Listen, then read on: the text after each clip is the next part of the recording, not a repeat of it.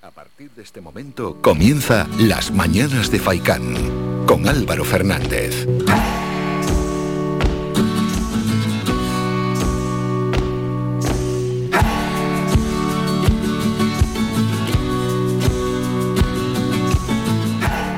¿Qué tal? Muy buenos días y bienvenidos a las mañanas de Faicán. Hoy es lunes, es 9 de mayo ya.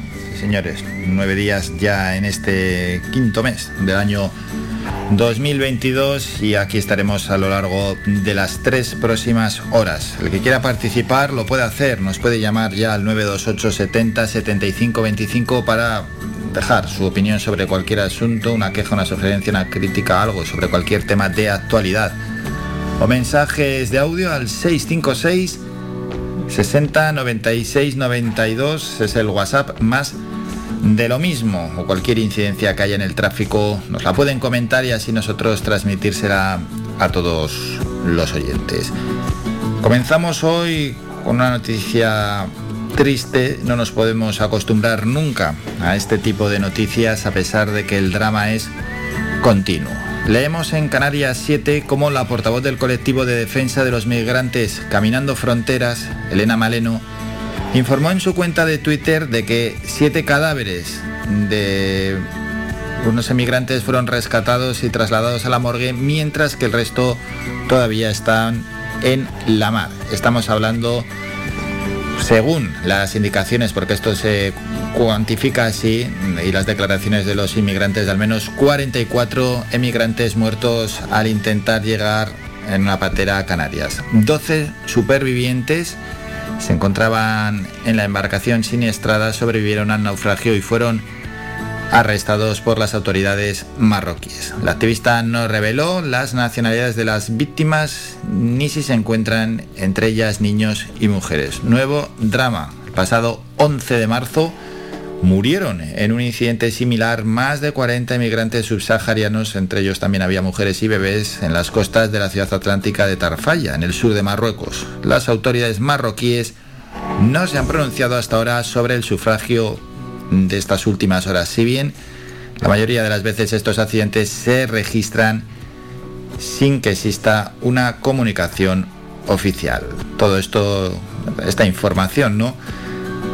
Se ha podido conseguir a través de Caminando Fronteras y de esa cuenta oficial de Twitter de Elena Maleno y que estamos leyendo esta noticia a través de canarias7.es. Nuevo drama, no podemos acostumbrarnos a este tipo de noticias, pero tampoco podemos dejar de darlas, aunque sean duras y sobre todo porque se van repitiendo en el tiempo, ¿no? Y parece que ninguna administración competente está buscando una solución, bueno, sí, soluciones están buscando, pero al menos no dan con una solución que sea clara y una solución que sea efectiva para poner fin o al menos aminorar este auténtico drama que se vive en nuestras costas. Dicho esto, vamos a presentar el programa, pero bueno, no, vamos a ir antes de nada, antes de presentar el programa, a conocer más actualidad. Y lo vamos a hacer a golpe de titular.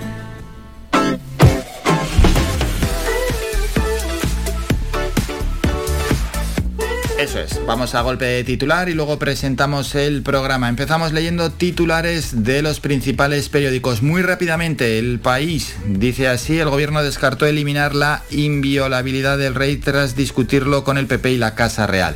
Sánchez desechó la medida tras varias reuniones a tres bandas durante meses. Lo planteé, se puso sobre la mesa y no se vio la oportunidad en ese momento, afirma Carmen Calvo. Vladimir Putin Preside en Moscú el desfile militar del Día de la Victoria Soviética contra los nazis. Zelensky, en el aniversario del fin de la Segunda Guerra Mundial, dice, pronto Ucrania celebrará dos días de la victoria, otros países ninguno.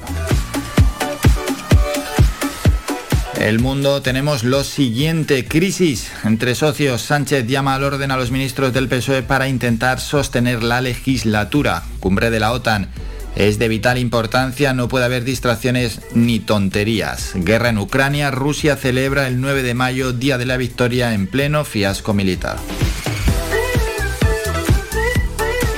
ABC dice lo siguiente, leemos, Putin justifica la invasión, la OTAN estaba creando unas amenazas en nuestras fronteras, Occidente se preparaba para invadir nuestra tierra.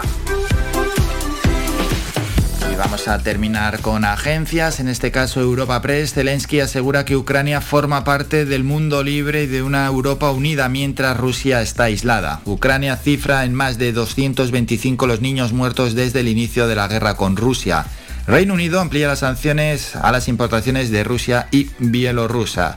Y en deportes, Carlos Alcaraz, voy con toda la confianza y fuerza a por el título en París. Este joven tenista español que arrasó en el torneo de Madrid y que es la gran sensación del tenis mundial. Dicho esto, nos hemos puesto al día, golpe de titular, vamos ahora sí que sí con el sumario y presentamos el programa.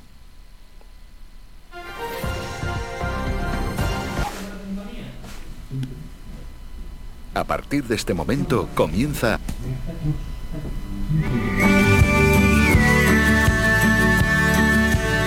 Vamos ahora sí que sí, se está volviendo ahí un poco loco el ordenador. Tenemos lo siguiente, la primera hora es plenamente informativa, a las 9 y 5 vamos a hablar con Dani González de Azaenegue Naturalistas, tenemos pendiente un tema muy concreto, aunque tocaremos varios, y el tema es que desde el gobierno balear hablan de la posibilidad, claro, hay que ver si esto es legal, mm, de limitar el número de personas que viven en las islas y el número de visitantes y hablan de un decrecimiento. Aspectos que les preocupan, la suficiencia hídrica, los residuos que se generan o los riesgos medioambientales y riesgos de incendio. Hablaremos a las 9 y 35 con dos auténticos fenómenos, el director de Faicán Deportivo Manolo Morales y también el periodista José Víctor González de todo el deporte de este pasado fin de semana. En la sección Ben Mamá a las 18 minutos estará con nosotros la periodista Cristina Durán y vamos a hablar de los partos en casa. Vuelven los partos en casa, algo que décadas atrás era muy común. Están aumentando, no de manera mm, muy elevada, pero algo están aumentando. Después, siguiente protagonista nos va a llevar hasta Las Palmas de Gran Canaria porque tenemos que hablar con la concejala de Juventud del Ayuntamiento Capitalino. Ella es Carla Campo Amor. Y hay que hablar de un paquete de nueve grandes acciones que se han tomado en la capital para la juventud y que se van a desarrollar en los próximos meses. Después tenemos que ponernos al día con la gente de Desatascos Jumbo, con Juan Carlos Arraiz, para conocer qué tal va la empresa y un tema concreto que nos interesa a todos. Y luego terminaremos con cultura. Lo vamos a hacer con un libro que se acaba de estrenar, se llama Dátiles por la vereda. Fue presentado la semana pasada en la Biblioteca Insular de Gran Canaria y está escrito por Nadia Jiménez. Ella misma estará aquí con nosotros en el programa. Dicho esto, y una vez que ya hemos presentado el programa, vamos y comenzamos con la información municipal.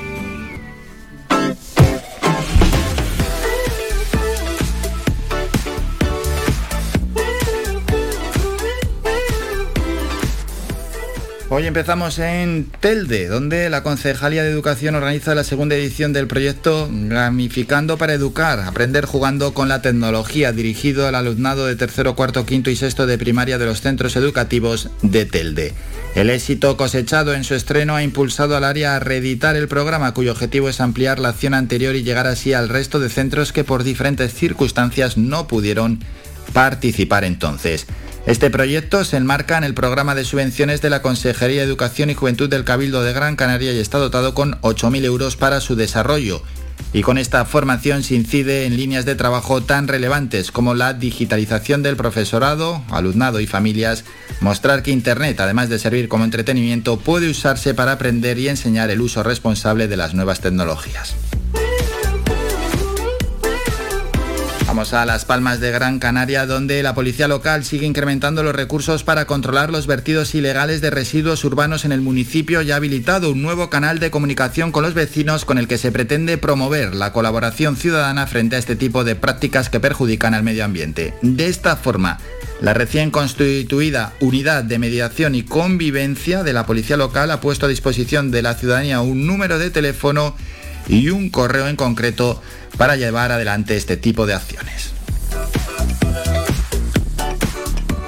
Entre tanto, el Ayuntamiento de Las Palmas de Gran Canaria, a través del área de servicios públicos, instalará en la puntilla una réplica de la escultura móvil Juguete del Viento del artista lanzaroteño César Manrique para devolver uno de los elementos más simbólicos y de mayor valor cultural del Paseo de las Canteras. La concejala de Servicios Públicos, Inmaculada Medina. Asimismo, por su parte, la Fundación prestará el asesoramiento necesario para llevar a cabo la ejecución de la obra y posterior colocación de la misma en su lugar de origen, en la Plaza de la Puntilla, en la playa de las Canteras. La Junta de Gobierno aprobó el convenio de colaboración entre el Ayuntamiento y la Fundación César Manrique para replicar la obra, cuyos derechos de reproducción corresponden a esta última. Mientras, el área de urbanismo y vivienda del Ayuntamiento de Las Palmas de Gran Canaria continúa implementando su plan de mejora de las condiciones de habitabilidad de miles de familias de la ciudad a través de la construcción y rehabilitación de viviendas públicas en barrios socialmente vulnerables. Uno de los últimos proyectos que está a punto de ponerse en marcha es el que se refiere a la rehabilitación de 96 viviendas en el barrio de Lomo Apolinario, una actuación que acaba de ser adjudicada a la empresa canaria Sea Limpiezas por una inversión de 243.000 euros. El concejal de urbanismo, Javier Doreste. En este caso toca el barrio de Loma Polinario, son 96 viviendas y lo vamos a hacer con una financiación comprometida por el Cabildo de Gran Canaria. Como hemos hecho el Lazo, como hemos colaborado también en Tres Palmas y como estamos terminando el Carmen. Dejamos la capital, vamos a Tejeda. La excavación arqueológica en la cueva sepulcral aborigen del Carrizal de Tejeda ha verificado la presencia de restos de al menos tres individuos, dos infantiles y un adulto joven, y la más que probable sepultura de una cuarta persona de mayor edad en este sitio de enterramiento en el corazón de la cumbre de Gran Canaria. Los datos recogidos en esta investigación contribuyen a arrojar luz sobre las antiguas poblaciones y su desarrollo en el ámbito del patrimonio mundial del paisaje cultural de risco caído en las montañas sagradas de Gran Canaria, especialmente en lo relativo a sus rituales funerarios. Además, este depósito adquiere especial relevancia por los individuos infantiles muy poco representados y en consecuencia escasamente estudiados en contextos funerarios de nuestra isla. Santa Brígida, el ayuntamiento presentó los nuevos vehículos para la recogida de residuos sólidos que estarán en servicio en las calles del municipio. Su renovación se ha impulsado con la puesta en marcha del nuevo contrato y en los próximos meses se completará íntegramente con toda la maquinaria. Y también los 892 contenedores nuevos que se comenzarán a instalar en todo el término municipal de Santa Brígida. 188 de ellos de recogida selectiva, 97 para envases ligeros y 91 para papel y cartón la plantilla, hay que recordar, está formada por 24 personas y con la nueva contrata se han incorporado tres oficiales conductores y un peón de limpieza viaria. Santa María de Guía, la unidad móvil del Instituto Canario de Modenación y Hemoterapia del Gobierno de Canarias permanece en guía hasta el próximo viernes 13 de mayo, facilitando a la ciudadanía la donación de sangre en el municipio. El servicio se presta en el albergue juvenil de Guía en el siguiente horario, en horario de mañana de 9 menos cuarto a 2 y cuarto y los días hoy. También ya el 10, 11, 12 y 13 de este mes de mayo de 4 menos cuarto a 9 y cuarto de la noche. En Ingenio tenemos lo siguiente, la Villa de Ingenio estuvo presente en la reunión de la Asociación Europea de Ciudades con Aeropuerto celebrada en Bruselas, en el que el municipio, representado por el director de I D I del Instituto Tecnológico de Canarias, Gonzalo Pierna Vieja, mostró la capacidad que tiene la isla para generar combustible sostenible para la navegación aérea dentro de la conferencia sobre combustible de aviación sostenible. Otro de los objetivos en este encuentro de regiones y municipios con aeropuertos es intentar atraer hasta el municipio uno de los próximos eventos del Airport Regions Council para que sus miembros puedan conocer de primera mano el aeropuerto de Gran Canaria y la Villa de Ingenio como puerta de entrada a la isla de personas que nos visitan en transporte aéreo. Escuchamos al director de Asuntos Portuarios, Aeroportuarios, mejor dicho, Domingo González. Presentamos de la mano del Instituto Lógico de Canarias y con el director de, la misma, don Gonzalo Piernavija, un proyecto que experimentará e investigará con eh, nuevos elementos generadores de energía no contaminantes y con el que pretendemos aportar eh, mejoras medioambientales a nuestro territorio.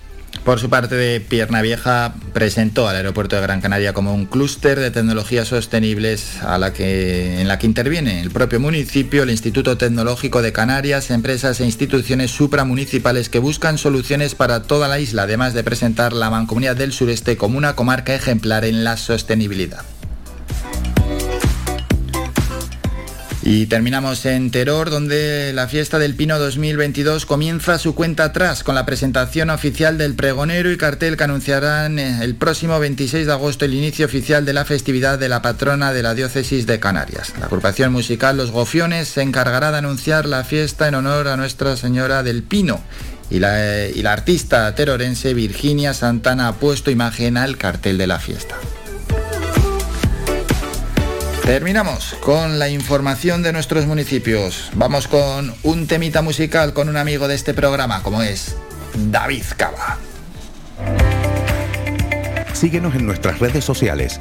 Estamos en Facebook, Twitter e Instagram. Búscanos como Radio Faicán FM y descubre todas nuestras novedades. Estoy susurrando al día. David Cava y Juan Magán, quien también aparece en esta canción. A pesar de lo que ha pasado, yo no te he olvidado. No, no compensa el dolor que siento. Me desgarra este sentimiento. Sé que lo bueno tarda, que me haces falta.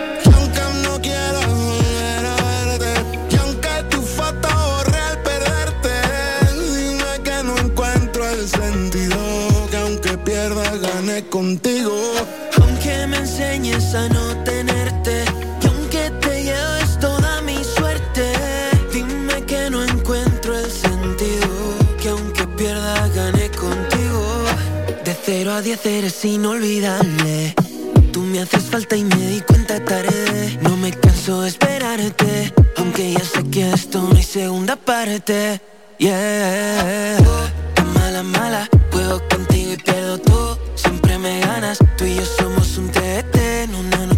motel. La verdad es que me haces falta. Y aunque no quiero volver a verte, y aunque tu foto borre al perderte, dime que no encuentro el sentido. Que aunque pierda, gane contigo.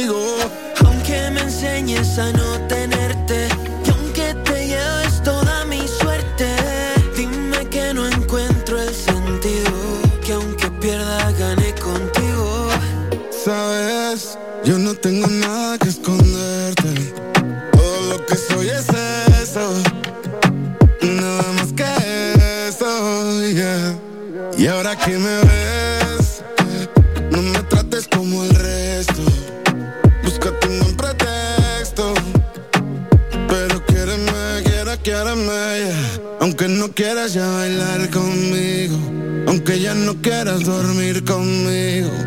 aunque no quieras disfrutar conmigo.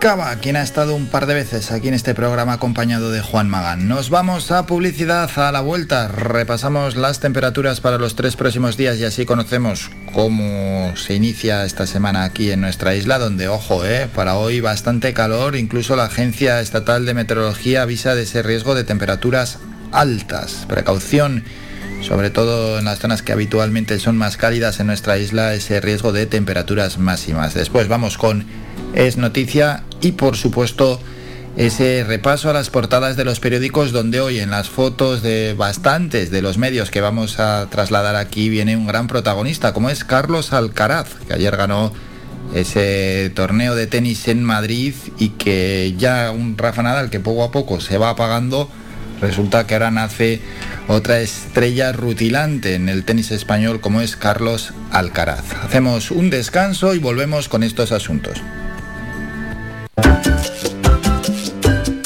Estás escuchando Faikan Red de Emisoras Gran Canaria, 104.2. Faikan Red de Emisoras. Somos gente.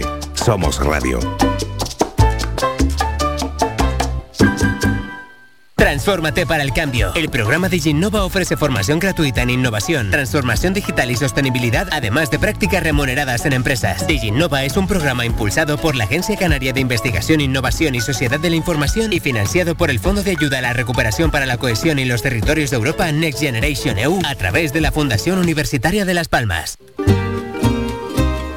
Ven al asador Mesón Miraflor y descubre nuestras comidas caseras y carnes a la brasa con un amplio abanico de opciones en chuletones frescos y madurados, como el chuletón de Ávila madurado y vaca rubia gallega, sin olvidarnos de los postres caseros, especialistas en tartas. Asador Mesón Miraflor. Estamos ubicados en Teror, en la carretera general de Miraflor número 30. Abiertos de miércoles a domingo, de 2 y media a 5 y media de la tarde y de 7 y media a 12 de la noche. Celebramos cualquier tipo de evento. Teléfono para reservas 634 72 80 00.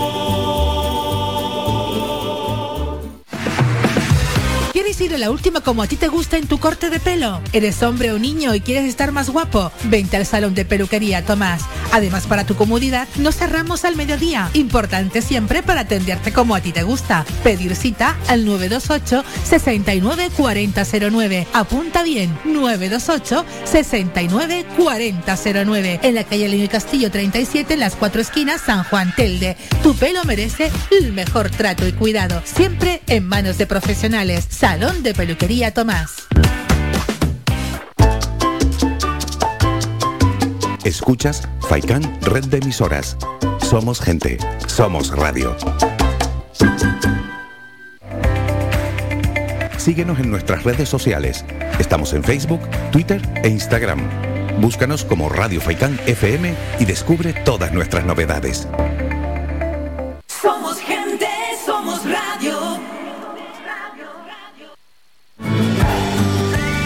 Somos la mejor información, música y entretenimiento. Las mañanas de Faikán.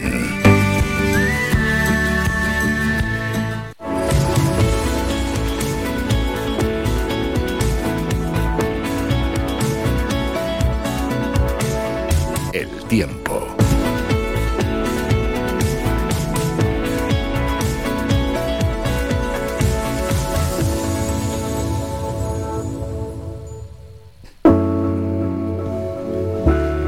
Repasamos ya las temperaturas para este inicio de semana donde la Agencia Estatal de Meteorología avisa por ese riesgo de temperaturas altas y el pico mañana martes. Empezamos en Las Palmas de Gran Canaria para hoy 26 grados de temperatura máxima, mañana 28 y el miércoles bajan a 25 las mínimas en torno a los 19-20 grados en la capital, el viento soplando de diferente procedencia muy muy variable y en algunos casos tendremos incluso hasta calma.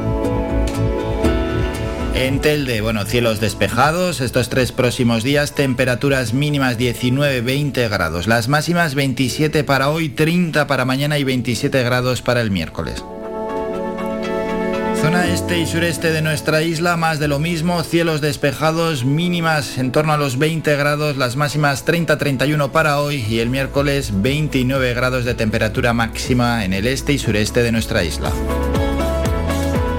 Vámonos al, sur, también cielos despejados, temperaturas mínimas, bueno, 20, 21, 22 grados, las temperaturas máximas para hoy y para mañana 32, 33 grados y para el miércoles 29 grados de temperatura máxima en el sur.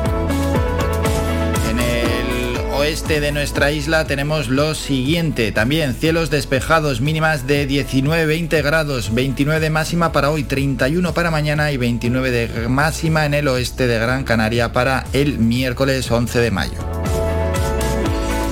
Terminamos en la cumbre, también cielos despejados, mínimas de 16, 17 grados y las temperaturas máximas para hoy y para mañana 28 y 29 grados y para el miércoles 26 grados de temperatura máxima en la cumbre de Gran Canaria.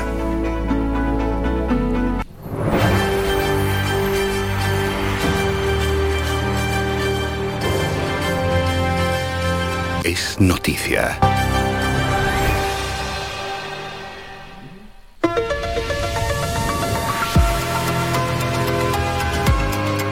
Y son noticia al menos 44 emigrantes muertos al intentar llegar en una patera a Canarias. Al menos 44 emigrantes murieron ahogados este pasado domingo en las costas de la ciudad atlántica de Bojador, en el oeste del Sáhara Occidental y a 190 kilómetros al sur de El Ayun, cuando intentaban llegar en, una patera a nuestras costas.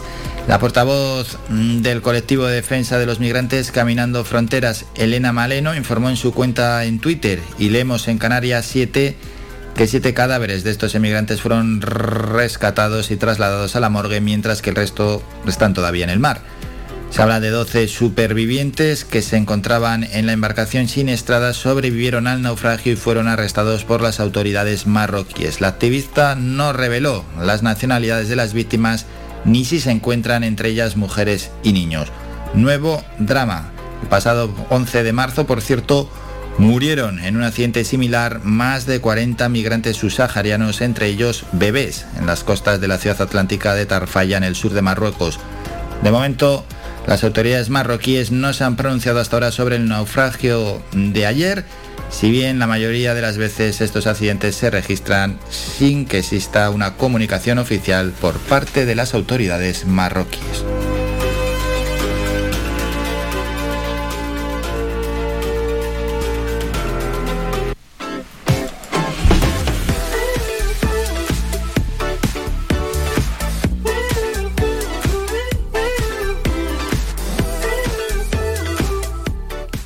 Ya el repaso a las portadas de los periódicos como habíamos anunciado. El país, en la foto de portada, ha nacido una estrella. Carlos Alcaraz confirma su descomunal irrupción ganando en Madrid. Titular, guerra en Ucrania, día 75. El G7 pacta más sanciones para ahogar la maquinaria rusa. Las grandes potencias se comprometen a reducir su dependencia energética. ABC en la foto de portada una imagen del partido, Alcaraz toma el mando tras derrotar a Nadal, número 4 el mundo, Djokovic, número 1, vence con rotundidad en la final del Mutua Madrid Open a número 3 del mundo. El titular de ABC, las autonomías disparan un 900% el gasto a crédito de sus presupuestos en 20 años. En el mundo bañado en cava o en champán, lo que le estén echando por la cabeza a Carlos Alcaraz, camino al número uno, el tenista murciano demuestra no tener techo y arrasa al 3 mundial Alexander Ezverev en la final del Mutua Madrid Open en una hora, 6-3, 6-1 y ya había eliminado a Nadal y a Djokovic. El mundo titular, el choque entre ministros del PSOE pone a Sánchez en guardia. El presidente llama al orden tras el enfrentamiento entre Bolaños y Robles por Pegasus. La última portada de tirada eh, general, La Razón, el primer mordisco en Madrid de una estrella y sale celebrando Alcaraz. El PP ante el 19J, una estrategia opuesta a la que siguió en Castilla y León. Se centrará más en la autonomía andaluza y menos en Sánchez como hizo Ayuso. Vamos con los periódicos más cercanos. Canarias 7 en la foto de portada, Surna, estrella de un gran caralza. Bueno, y es que Canarias 7 le dio un premio y han puesto esa foto. Canarias tiene potencial para instalar molinos en 2.300 kilómetros de su mar. Los estudios del gobierno prevén la ocupación del 8% de las aguas isleñas para energía eólica. Vamos con la provincia en la foto de portada. El Rocasa acaricia el título europeo. El cuadro Gran Canario dio un paso de gigante hacia su tercer título de la EHF European Cup tras vencer al Málaga 21-17 en el choque de ida de la final en el pabellón Rita Hernández de Telde. Vamos con el diario Avisos, bicampeones de Europa, Lenovo Tenerife conquista su segunda Basketball Champions League tras vencer 87-98 a un gran Basi Manresa en el mejor partido de la historia urinegra. Y terminamos con los deportivos. Marca Charlie, eres buenísimo. Alcaraz destroza a Zverev 6-3-6-1 en la final más corta y suma su quinto título, dice Marca. Diario As, misma foto de portada, bañándole Zverev a Alcaraz con agua, bueno, con agua, perdón, con cava o con champán. Bendecido, Alcaraz pasa por encima de Zverev y culmina su semana mágica con la conquista del Mutua Madrid Open. Y otro apunte bestial, dice Mundo Deportivo. Carlos Alcaraz se corona como el campeón más joven del Open de Madrid, triturando en la final a Zverev. Bueno, y una vez hecho el repaso a las portadas de los periódicos, paramos un minuto porque hay que volver con el primer boletín informativo.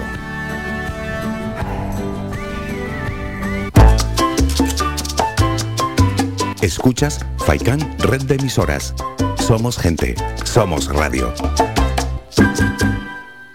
Transfórmate para el cambio. El programa DigiNova ofrece incorporar sin coste talento innovador y creativo para mejorar la productividad y eficiencia de tu empresa. DigiNova es un programa impulsado por la Agencia Canaria de Investigación, Innovación y Sociedad de la Información y financiado por el Fondo de Ayuda a la Recuperación para la Cohesión y los Territorios de Europa Next Generation EU a través de la Fundación Universitaria de Las Palmas.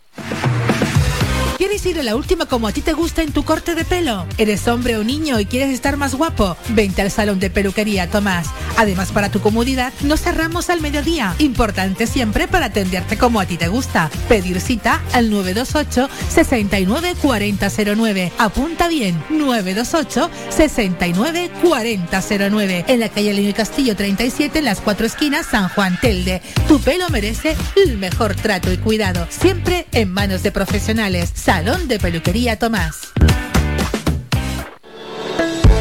De lunes a viernes a la una de la tarde en Radio Faicán hablamos de salud con el doctor Vázquez. Te ofrece claves y consejos para una vida más saludable. Y todo el año, las 24 horas del día te atienden el teléfono 644 92 91 90. Recuerda 644 92 91 90. Para más información visita joseluisvázquez.es o escribe a info arroba joseluisvázquez.es. Estará encantado de atenderte. Y no lo olvides, Oseomar te ayuda a potenciar tu salud muscular, ósea y articular cada día. En herbolarios y para farmacias pide Oseomar. Notarás la diferencia.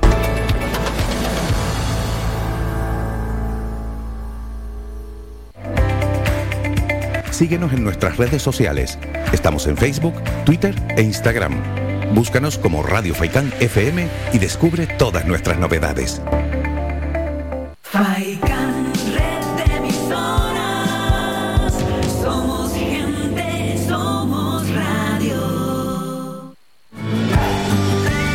Somos la mejor información, música y entretenimiento. Las mañanas de Faikán.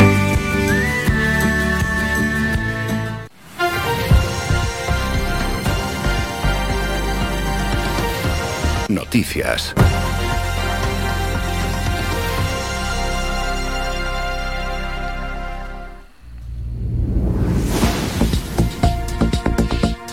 Para la información más cercana. Empezamos en Las Palmas de Gran Canaria, donde la policía local sigue incrementando los recursos para controlar los vertidos ilegales de residuos urbanos en el municipio y ha habilitado un nuevo canal de comunicación con los vecinos, con el que se pretende promover la colaboración ciudadana frente a este tipo de prácticas que perjudican al medio ambiente. De esta forma, la recién constituida unidad de mediación y convivencia de la policía local ha puesto a disposición de la ciudadanía un número de teléfono y un correo como nuevo canal de comunicación en este sentido. Más asuntos. El Ayuntamiento de Las Palmas de Gran Canaria, a través del área de servicios públicos, instalará en la puntilla una réplica de la escultura móvil Juguete del Viento del artista lanzaroteño César Manrique para devolver uno de los elementos más simbólicos y de mayor valor cultural del Paseo de las Canteras. La concejala de Servicios Públicos, Inmaculada Medina. Asimismo, por su parte, la Fundación prestará el asesoramiento necesario para llevar a cabo la ejecución de la obra y posterior colocaci- colocación de la misma en su lugar de origen, en la Plaza de la Puntilla, en la playa de las Canteras. La Junta de Gobierno aprobó el convenio de colaboración entre el Ayuntamiento y la Fundación César Manrique para replicar la obra cuyos derechos de reproducción corresponden a esta última. Mientras, el área de urbanismo y vivienda del Ayuntamiento de Las Palmas de Gran Canaria continúa implementando su plan de mejora de las condiciones de habitabilidad de miles de familias de la ciudad a través de la construcción y rehabilitación de viviendas públicas en barrios socialmente vulnerables. Uno de los proyectos que está a punto de ponerse en marcha es el que se refiere a la rehabilitación de 96 viviendas en el barrio de Lomo Apolinario, una actuación que acaba de ser adjudicada a la empresa Canarias y Limpiezas por una inversión de 243.000 euros. El concejal de urbanismo, Javier. En este caso toca el barrio de Loma Apolinario, son 96 viviendas y lo vamos a hacer con una financiación comprometida por el Cabildo de Gran Canaria. Como hemos hecho en Lazo, como hemos colaborado también en Tres Palmas, y cómo estamos terminando el Carmen.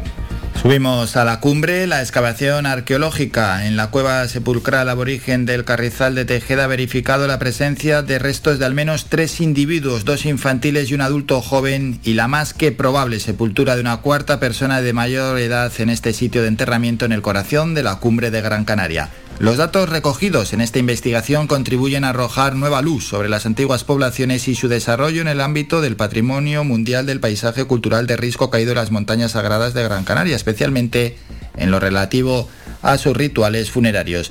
Además, este depósito adquiere especial relevancia por los individuos infantiles muy poco representados y en consecuencia escasamente estudiados en contextos funerarios de nuestra isla. Terminamos en Santa Brígida, donde el ayuntamiento presentó los nuevos vehículos para la recogida de residuos sólidos que estarán en servicio en las calles del municipio. Su renovación se ha impulsado con la puesta en marcha del nuevo contrato. En los próximos meses se completará íntegramente con toda la maquinaria y también los 892 contenedores que se comenzarán a instalar en todo el término municipal de Santa Brígida, donde 188 de ellos son de recogida selectiva, 97 para envases ligeros y 91 para papel y cartón. La plantilla está formada por 24 personas y con la nueva contrata se han incorporado tres oficiales conductores y un peón de limpieza viaria. Terminamos con la información más cercana, regresamos a las 10 con un nuevo boletín informativo. Visita nuestra página web www.radiofaikan.com y descubre las últimas noticias, entrevistas y novedades de nuestros programas, así como volver a escuchar tus programas favoritos en repetición. www.radiofaikan.com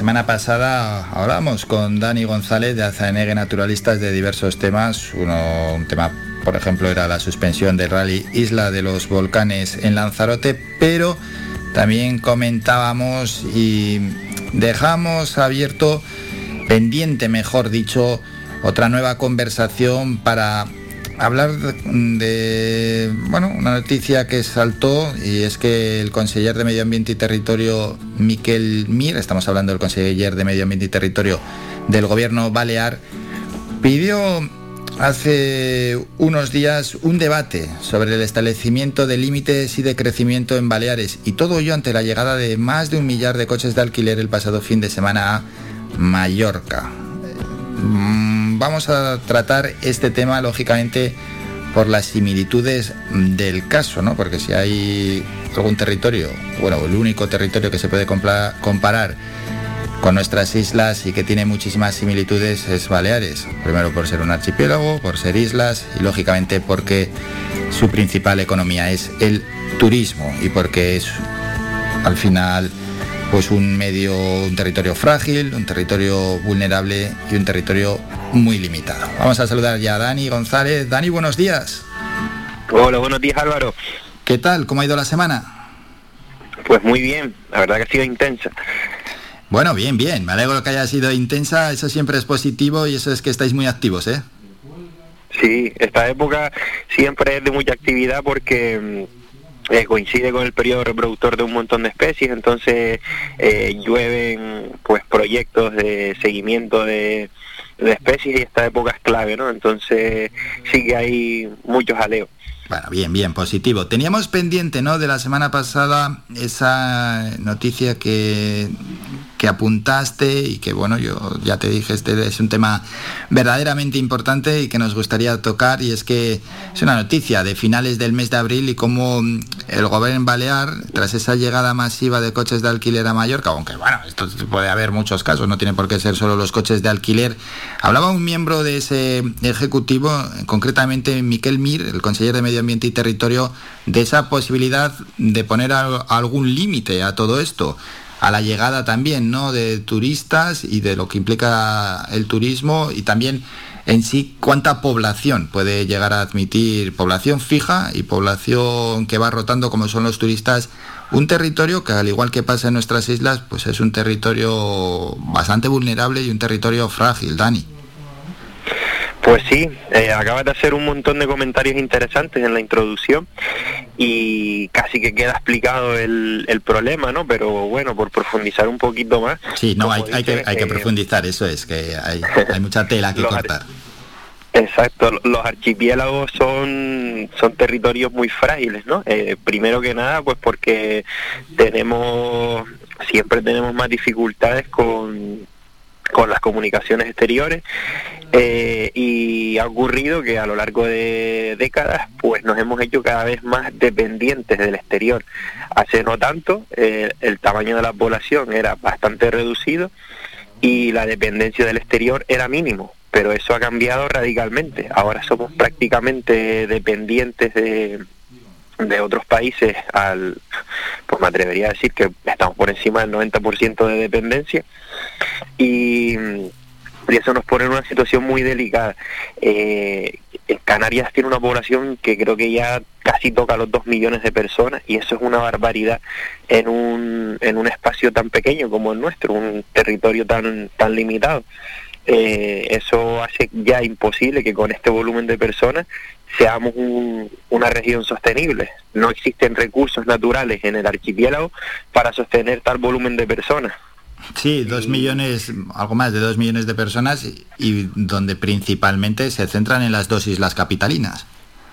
Claro, Gran Canaria ya está pues muy cerca del millón de personas, creo que debe estar en torno a los 900.000, no, no tengo muy claras las cifras, y, y, Tenerife yo creo que sí que toca ya el, el millón, pero bueno, Tenerife tiene bastante más superficie que Gran Canaria, el caso de Gran Canaria es incluso más grave, aunque la diferencia es mínima, estamos hablando del, del mismo problema. Y a eso hay que sumar a eso hay que sumar luego el volumen enorme de visitantes que recibe el archipiélago. Hay, hay ejemplos que son sangrantes, ¿no? Por ejemplo, en, en 2018, eh, que fue el año en el que se presumía de haber batido récord turístico, tocamos los 16 millones de turistas. Eh, Australia, que es un continente y que todo el mundo sabe la superficie que tiene, eh, recibió en torno a 8 millones de personas. Canarias recibió 16 millones de personas ese año. Y Brasil, que también sabemos del país del que hablamos y de la superficie, eh, no llegó a los 9 millones de personas. Entonces eso nos tiene que hacer entender del problemón de, del que hablamos, ¿no? Eso es. Lo triste es que sí que es un, un debate que ha surgido de manera como muy superficial en algún momento en la política, pero siempre ha sido de paso, nunca, nunca hemos tomado decisiones importantes.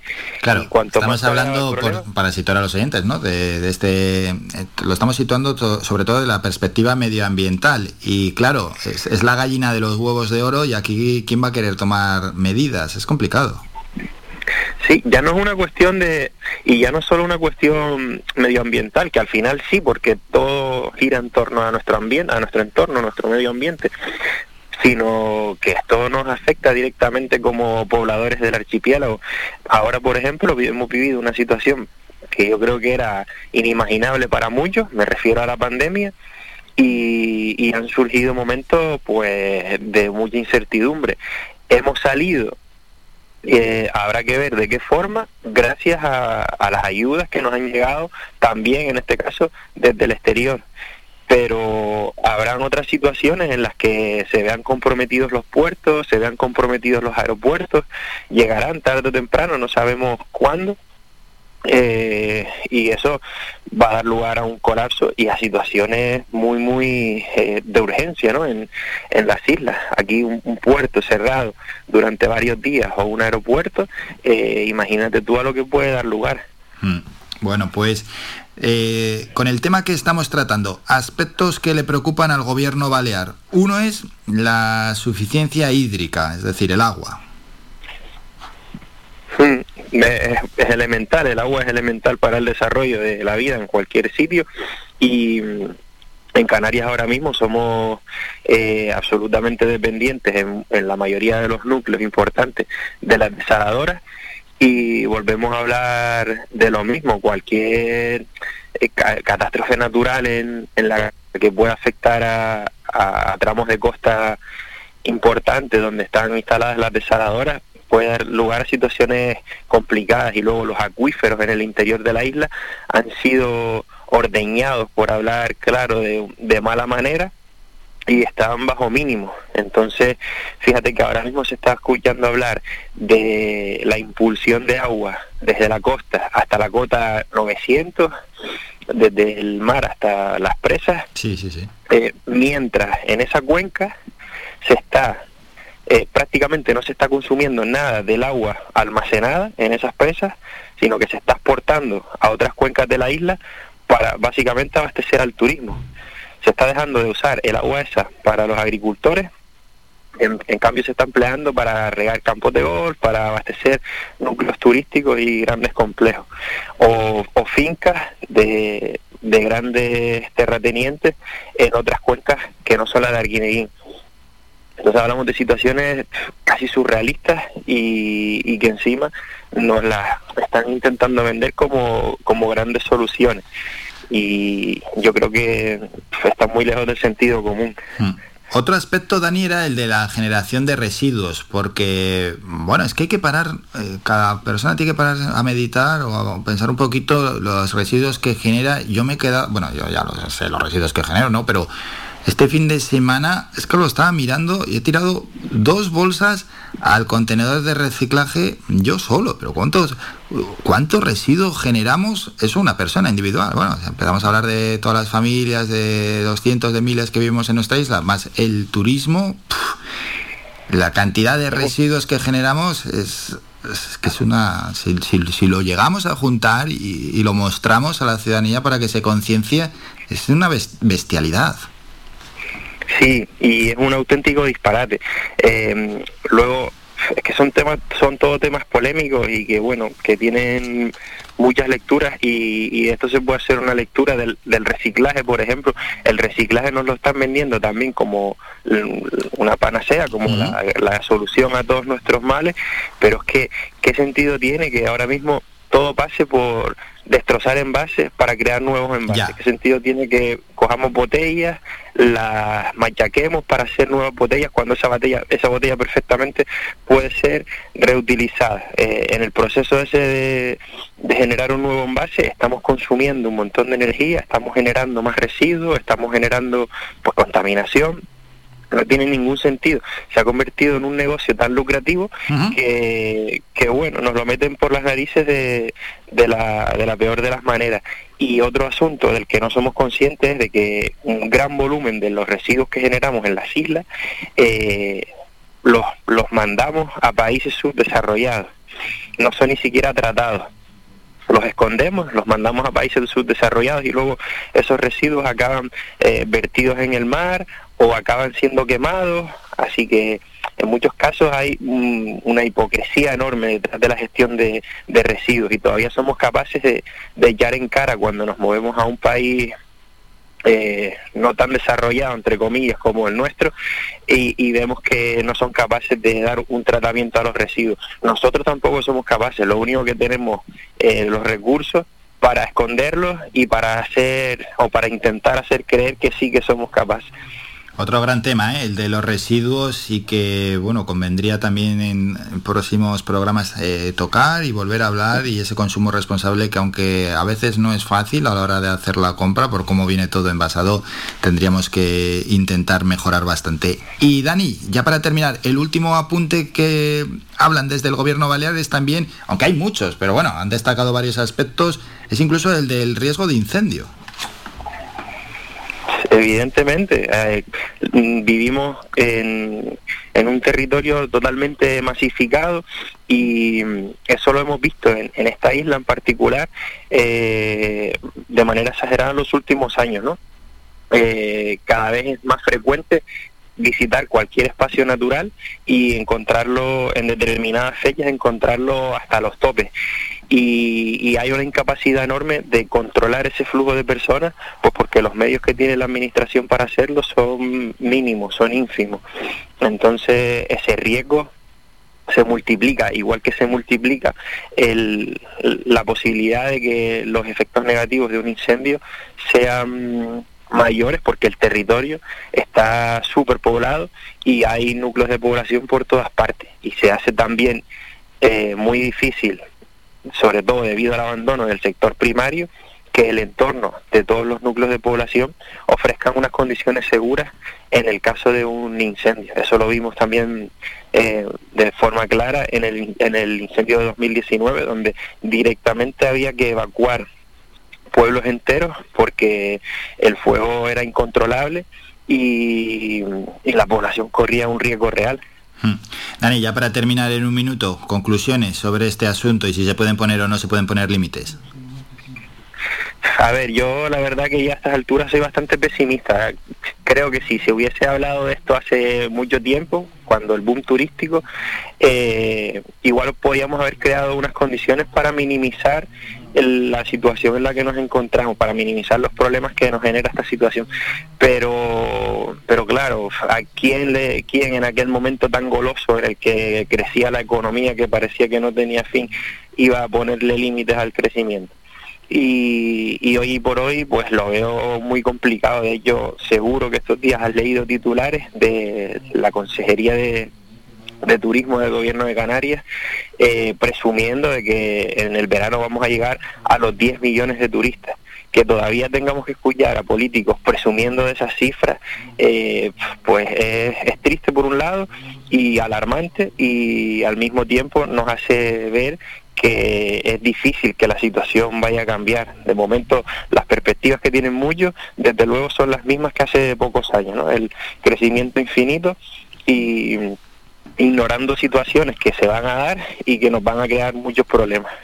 Está pendiente, por tanto, analizar esa noticia que quedó pendiente del anterior programa que llegaba desde Baleares y así lo hemos hecho. Lo hemos tratado, como no podía ser de otra forma, con Dani González, miembro de ACNG Naturalistas. Dani, como siempre, muchísimas gracias por estos minutos. Un saludo, que vaya todo bien.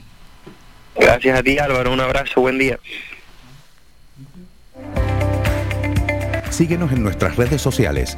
Estamos en Facebook, Twitter e Instagram Búscanos como Radio Faicán FM y descubre todas nuestras novedades.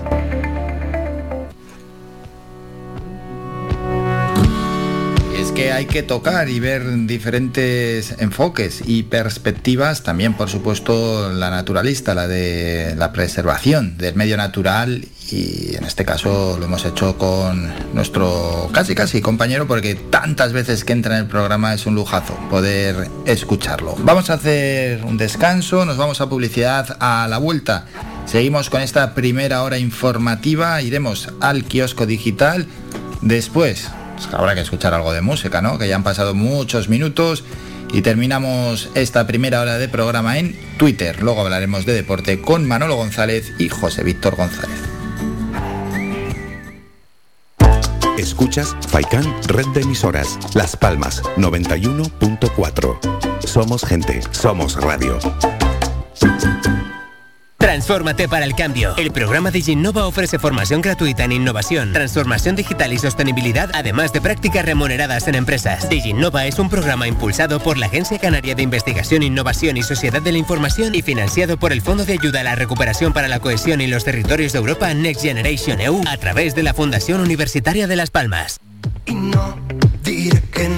Torino Seguros presenta sus macro ofertas en seguros. Seguros de hogar completo por tan solo 99 euros al año. Seguro de salud sin copago por tan solo 35 euros al mes sin perder la antigüedad. Seguro de vida desde 85 euros al año. Seguro de comercio desde 130 euros al año. Ven y empieza a ahorrar. Nos encontrarás de lunes a viernes de 9 a 1 y media y de 4 a 7 y media de la tarde en Los Picachos, calle 8 de marzo, local 1, teléfono 928 58 64 29 y WhatsApp al 677 47 44 56.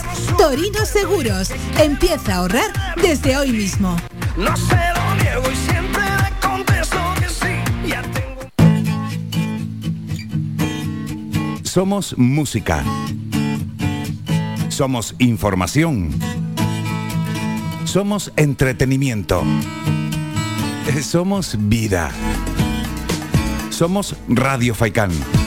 Somos gente. Somos radio.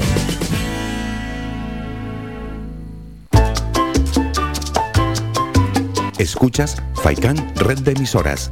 Somos gente. Somos radio.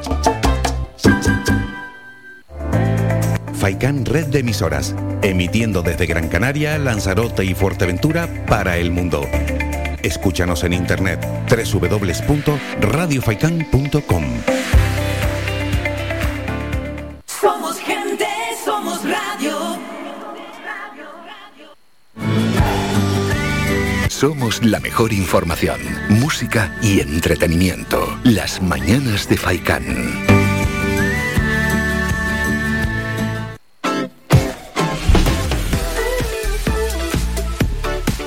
Decíamos, vamos con el kiosco digital, es decir, la información de los principales medios digitales de nuestro país. Empezamos en el confidencial.com. Putin asegura que lanzó un ataque preventivo por la amenaza de la OTAN y Occidente Ucrania. Ante el día de la victoria, en este punto se decide la guerra. 23.574 kilómetros de carreteras destruidos y otros 10 datos increíbles para entender la barbarie. El español Feijó recorta 2,5 puntos. El PP ganaría hoy las elecciones al PSOE por un escaño. Eh, manual de resistencia en Moncloa. Sánchez pide a Podemos centrarse en la legislatura y ganar tiempo. El diario.es, más del 60% de las gasolineras ha subido precios que diluyen la bonificación del gobierno.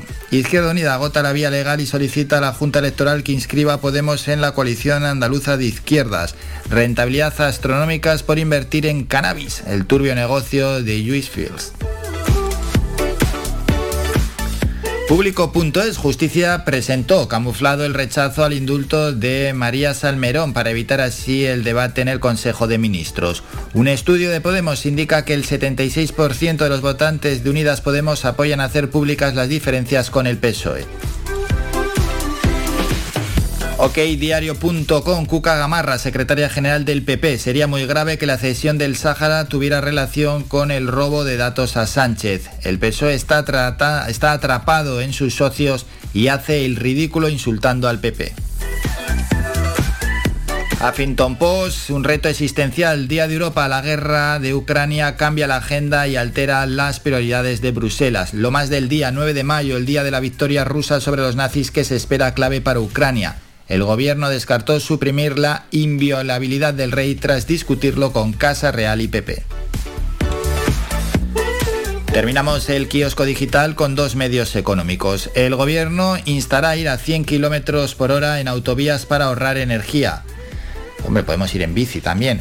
El gobierno prepara un plan de ahorro para hacer frente con mayor facilidad a la crisis que puede provocar una interrupción del suministro del petróleo y gas desde Rusia en toda Europa. Bueno, ocurrencias. Vamos con cinco días. El gobierno negocia con Bruselas una prórroga de cuatro meses para los rescates a empresas. Y la Liga y CVC abren la puerta a pactos bilaterales con el Real Madrid y el Barça. 10, 9 y media de la mañana, terminamos con el kiosco digital, así que vamos con un tema, una canción, un temita musical y lo que suena a continuación es, bueno, es un clásico, es un clásico, la bilirrubina, Juan Luis Guerra. ¿Qué le pasa? Está de, está de lunes, ¿no? Está de lunes, muy lunes, Juan Luis. Tener seguro en cama. Y me inyectaron suero de colores ey, y me sacaron la radiografía y me diagnosticaron mal de amores. Mm, Al ver mi corazón como latía, oye, me platearon hasta el alma con rayo X cirugía. Y es que la ciencia no funciona beso, vida.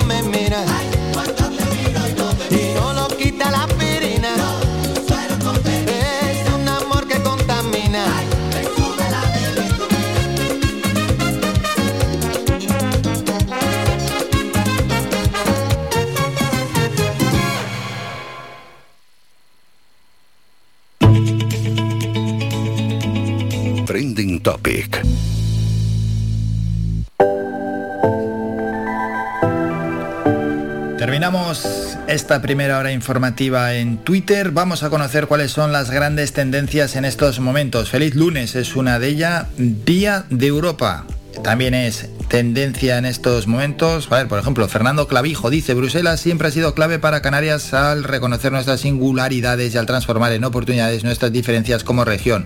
Más Europa hace más fuerte a Canarias. Trabajemos por una Europa unida donde la paz sea su mayor valor. Hashtag Día de Europa. Parlamento Canarias. El Parlamento de Canarias conmemora este 9 de mayo el Día de Europa con un mensaje de unión más que nunca de los países que conforman el territorio europeo. Otra tendencia, y esto se veía venir, es Alcaraz. Marca, ya es esto del mundo. Carlos Alcaraz. Pedro Sánchez ha dicho inmenso Alcaraz, presente y futuro del tenis español. Con 19 años hace historia batiendo en tres días a tres de los mejores jugadores del mundo. Enhorabuena Carlos Alcaraz por este épico Madrid Open. Luego también hay más tendencias que podemos destacar. Conexión Honduras, Iván, que hemos avanzado en Supervivientes. Nada, ¿no? Pues el especial, tampoco. El especial homenaje de todo el equipo a José Luis Losa. Este programa va por ti. Europe Day también es tendencia, es decir, el Día de Europa. Jovic, el Atleti derrota al Real Madrid y se lleva el derby. Este derby no contaba, ¿no? Bueno, Atlético sí. ¿Estáis contentos? Ah, para estar en Champions. Bueno, bueno. Alonso. No, tres puntos muy importantes.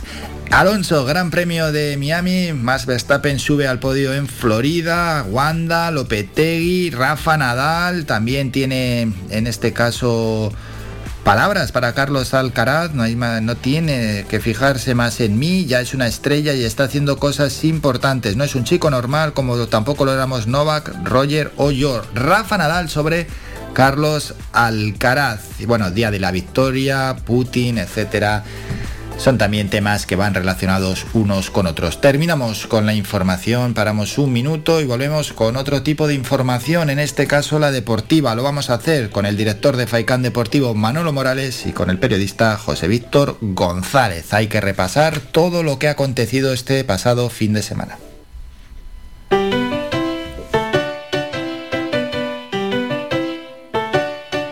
Escuchando Faicán Red de Emisoras Gran Canaria Sintonízanos en Las Palmas 91.4.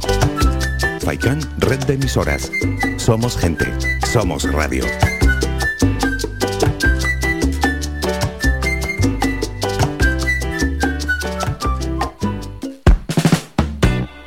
¿Sabías que un 80% de las personas buscan en Internet antes de comprar? La página web es la cara más visible de cualquier empresa.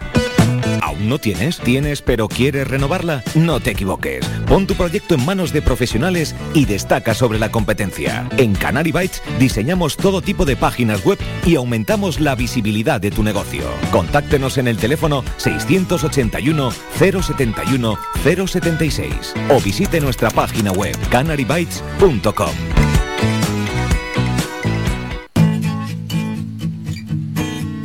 Somos música somos información. Somos entretenimiento. Somos vida. Somos Radio Faikán.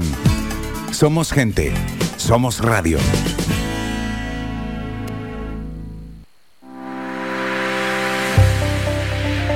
Más de 30 años en continua emisión. Amplia cobertura en las islas de Gran Canaria, Lanzarote y Fuerteventura. Y más de 300.000 oyentes mensuales nos convierten en la opción ideal para publicitar tu negocio. Aprovecha nuestros descuentos e infórmate sin compromiso en el 928 70 75 25. 928 70 75 25. Faikan Red de Emisoras. Somos gente. Somos radio.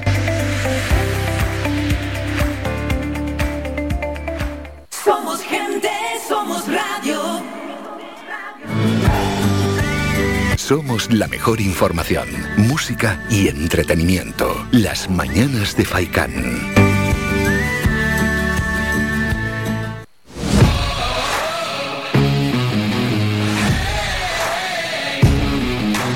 La actualidad deportiva.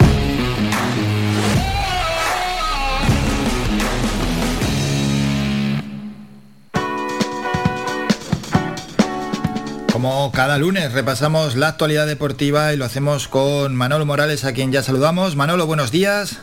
Hola, ¿qué tal? Muy buenos días, Álvaro, saludos. Y con José Víctor González, a quien ya saludamos también. José Víctor, buenos días. Hola, muy buenos días. José Víctor, ¿cómo viste? Vamos a hablar, a empezar con ese Las Palmas 1, Mirandés 0, partido del viernes.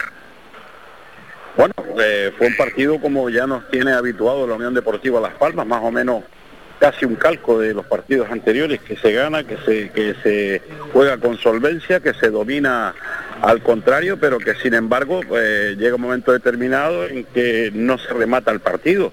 Así todo, bueno, está más portería a cero, eso es importantísimo eh, de cara a lo que hemos hablado durante todo este tiempo y una Unión Deportiva Las Palmas que en la segunda parte atenazada también por los nervios en algunas ocasiones y con un Álvaro Valle inconmensurable, pues salvó los muebles y con esa victoria, con, ese partido, con un Kirian que estuvo francamente bien, como eh, nos tiene ya acostumbrados a esos altibajos, sin embargo en esta ocasión pues le tocó el, el alto y no el bajo, ¿no? Por lo tanto, eh, contentos con este resultado, Jonathan Viera que ya, ya se está viendo lo que lo que es, todo el mundo lo sabe, no hay que descubrirlo, con un auténtico golazo, un zapatazo tremendo, y que al fin y a la poste dio esa victoria a Unión Deportiva Las Palmas que la acerca a los puestos de playoff sin lugar a dudas y ya no dependiendo de sí mismo todavía porque está la Ponferradina por medio, pero sí con respecto al Real Oviedo. Si la Unión Deportiva Las Palmas logra saldar sus compromisos, pues está claro que, tiene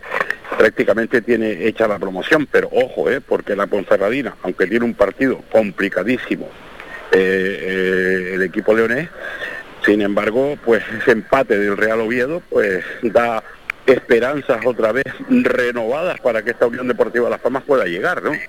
Primer análisis de José Víctor González. Manolo, ¿cómo viviste el partido? ¿Qué te deja? Pues mira, lo más importante es la victoria, porque a estas alturas de la competición eh, de lo que se trata es de, ganar, más allá de, lo que fue el, partido, porque como siempre decimos, fútbol profesional son resultados, y más a estas alturas de, la competición, y estoy muy de acuerdo en lo que acaba de comentar José Víctor, ¿no? Más de lo mismo, en un partido que Las Palmas debió ganar con mayor solvencia en la primera parte, no lo hizo, después un penalti completamente innecesario de un jugador de la experiencia de Raúl Navas, no lo entiendo, eh, que le pudo complicar la vida, menos mal que Camello eh, no atinó y estuvo soberbio, inconmensurable el guardameta de, la Unión Deportiva, pero pudo cambiar ahí el sino del, partido, pero afortunadamente fue un encuentro de la V, Viera y Valles, que fueron sin duda los mejores de la Unión Deportiva justo con el buen partido que, como bien apuntaba José Víctor, hizo Kirian en esta oportunidad. Las Palmas afortunadamente tiene un jugador desequilibrante que marca diferencias, que sin lugar a dudas es el mejor jugador de segunda división, pero vamos con creces, que, es, que, que, Jonathan Viera, y afortunadamente pudo sacar el, el partido, que no fue fácil ante el Mirandés, que venía aquí para asegurar la permanencia, que no lo hizo, que ha entrado además en una dinámica bastante complicada con cuatro derrotas consecutivas, porque madre mía, cómo está también la zona baja de la tabla clasificatoria después de la victoria de la Real sociedad que se ha quedado a solo dos puntos de Málaga y Sporting. Y con perdón, las cagaleras de la muerte son terribles para el Sporting y para el Málaga, dos históricos no acostumbrados precisamente a estar en esa situación, porque ya le pisa los talones la, Real Sociedad. Y la verdad que son tres jornadas de auténtico infarto. Pero bueno, eh, había que ganar y se ganó. Y fíjate cómo está el panorama, querido Álvaro, porque Las Palmas todavía no depende de sí mismo, sí con el Oviedo, pero no como bien apuntaba José Víctor con la Ponferradina, porque el conjunto del Bierzo ha logrado tres victorias de manera consecutiva y y ha cuatro, cuatro. Bien es cierto que tiene ahora una salida muy difícil ante el Real Valladolid, que se está jugando el ascenso directo la próxima semana, pero en cualquier caso, ojo al equipo de Bolo porque más de uno lo da por muerto y todavía sigue ahí con opciones de meterse en el playoff. Eso es, eso es, y además es que José Víctor también lo viene comentando en programas anteriores que todos los equipos que están arriba, generalmente estos partidos, los últimos partidos de la temporada los suelen ganar y la Ponferradina, que parecía que se desvanecía, bueno, pues ha vuelto a resucitar y siga ahí agarrándose a esa séptima posición a un punto de Oviedo y a uno del Girona, ojo, que el Girona tiene un partido menos, tiene que jugar hoy, jugará en casa frente al Tenerife, en caso de perder el equipo catalán, bueno, pues ahí se quedaría también como, como otra opción. Pero vamos a ir con, con, lo que vamos, José Víctor. Situación para la Unión Deportiva Las Palmas, 61 puntos. Octavo, Ponferradina es séptimo con 63. Sexto es el Real Oviedo con 64. Y bueno, quinto el Girona con 66. Y eso sí, un partido menos. Quedan tres partidos. ¿Cómo ves la situación, José Víctor? Bueno, pues yo eh, a- ahora mismo se puede ver con optimismo si sigue esta tónica de resultados. Yo soy de los que estoy plenamente convencido, y así lo decía desde un principio, que si la Unión Deportiva Las Palmas lograba vencer todo lo que le quedaba, a pesar de esa diferencia que había, pues presumiblemente va a estar en el playoff. ¿Por qué? Porque eh, los equipos también se la juegan muy complicado el partido del, del Oviedo el otro día, por ejemplo, eh, muy complicado el partido de la Ponferradina también frente eh, al Valladolid, que como bien comentaba Manolo, se la está jugando, eh, se está jugando el ascenso directo. Y, y, por supuesto la Ponferradina es el que el equipo que más me preocupa ahora mismo, ya no porque esté por encima de la Unión Deportiva Palmas, sino porque no tiene absolutamente nada que perder, no es un equipo que se haya planificado para ascenso a primera división, por lo tanto van a jugar eh, sin esa presión obligatoria que tiene tanto la Unión Deportiva Las Palmas como el otro histórico que es el Real Oviedo, ¿no? Por lo tanto, eh, ojito con la Ponferradina y a ver, a ver, porque todo depende de ese partido Valladolid-Ponferradina, pero ojo, también hablando, por supuesto, y contando con que la Unión Deportiva Las Palmas va a solventar sus encuentros, porque es que Claro, claro, si, claro, no, claro. no po- si no, no, no podríamos estar hablando de esto, ¿no? Aunque tiene un partido frente al Alcorcón, pero ojo, otro equipo que, que está totalmente desahuciado y que le da exactamente igual, por lo tanto van a jugar también sin presión y eso se va a notar muchísimo. O sea que la Unión Deportiva Las Palmas si hace los deberes y gana, que es complicado también, no es fácil ganar los tres partidos que quedan, pues la Unión Deportiva Las Palmas presumiblemente podría jugar ese ese playoff y también como tú bien comentabas pues el Girona que tiene que tiene al Tenerife hoy y se puede quedar también a tiro de piedra lo que yo no sé ahora mismo, la verdad es que iba a mirarlo justo antes de entrar en esta conexión, pero no, no lo miré claro.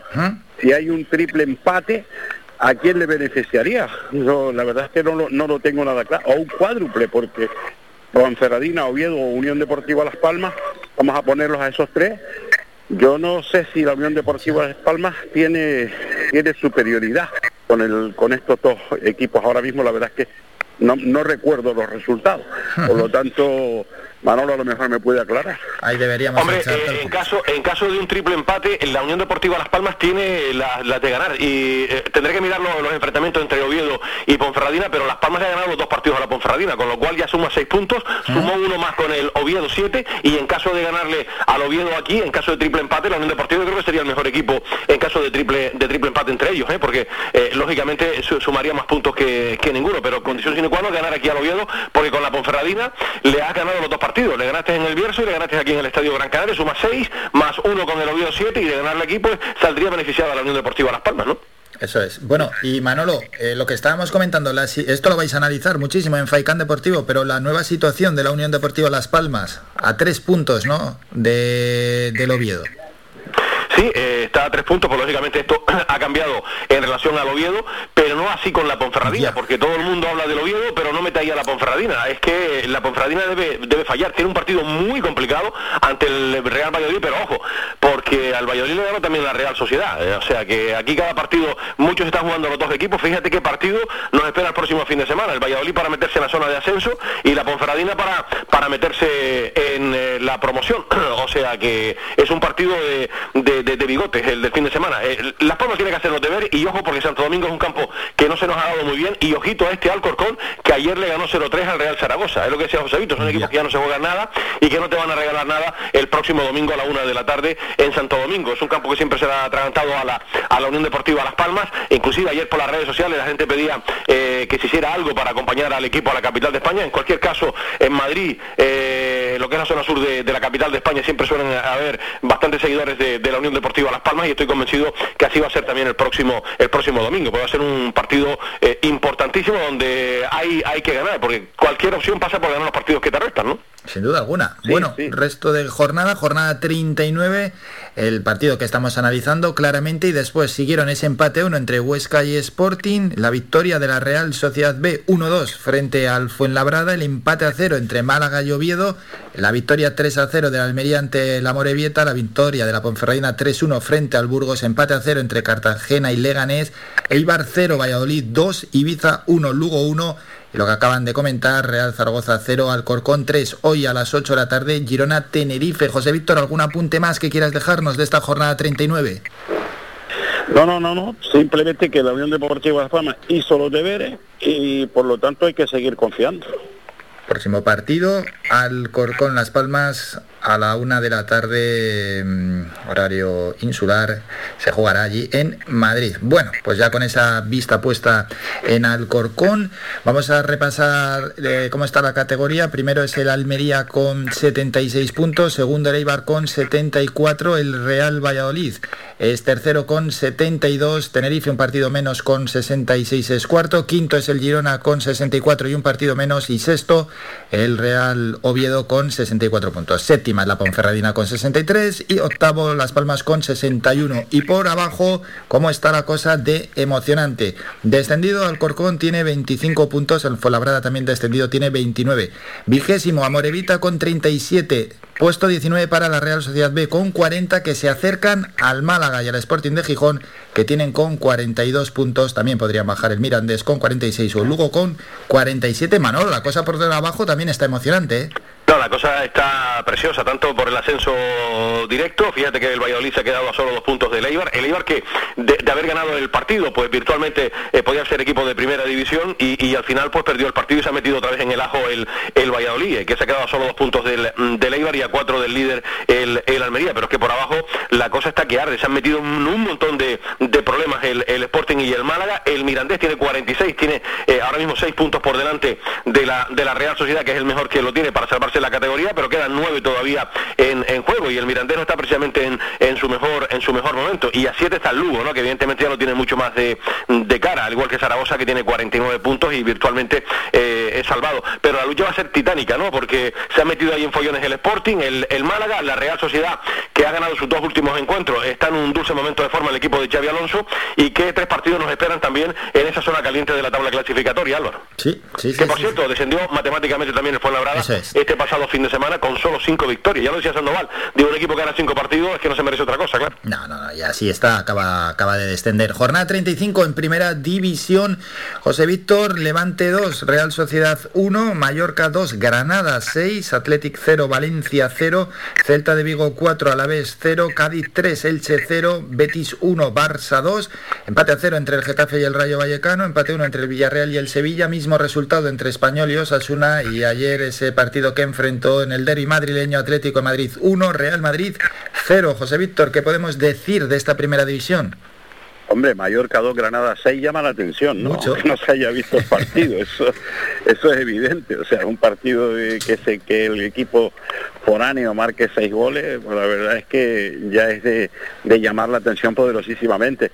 Por otro lado, la victoria del Atlético de Madrid ante un Real Madrid que relajado por ese título eh, recién conseguido y preparando su compromiso eh, principal después de haber conseguido la liga, que no es otro que jugar la, el Campeonato de Europa. Por lo tanto, eh, un, resultado hasta cierto punto lógico debido a las circunstancias que se daban y por otro lado pues el Barça que, gana 1-2 y que se afianza en ese puesto y por lo tanto pues es un firme ya candidato para Europa y eh, también hablando de la parte de abajo pues complicada la situación se complican equipos que parecía que no iban a pasarlo tan mal y sin embargo pues ahora están metidos en líos ¿no?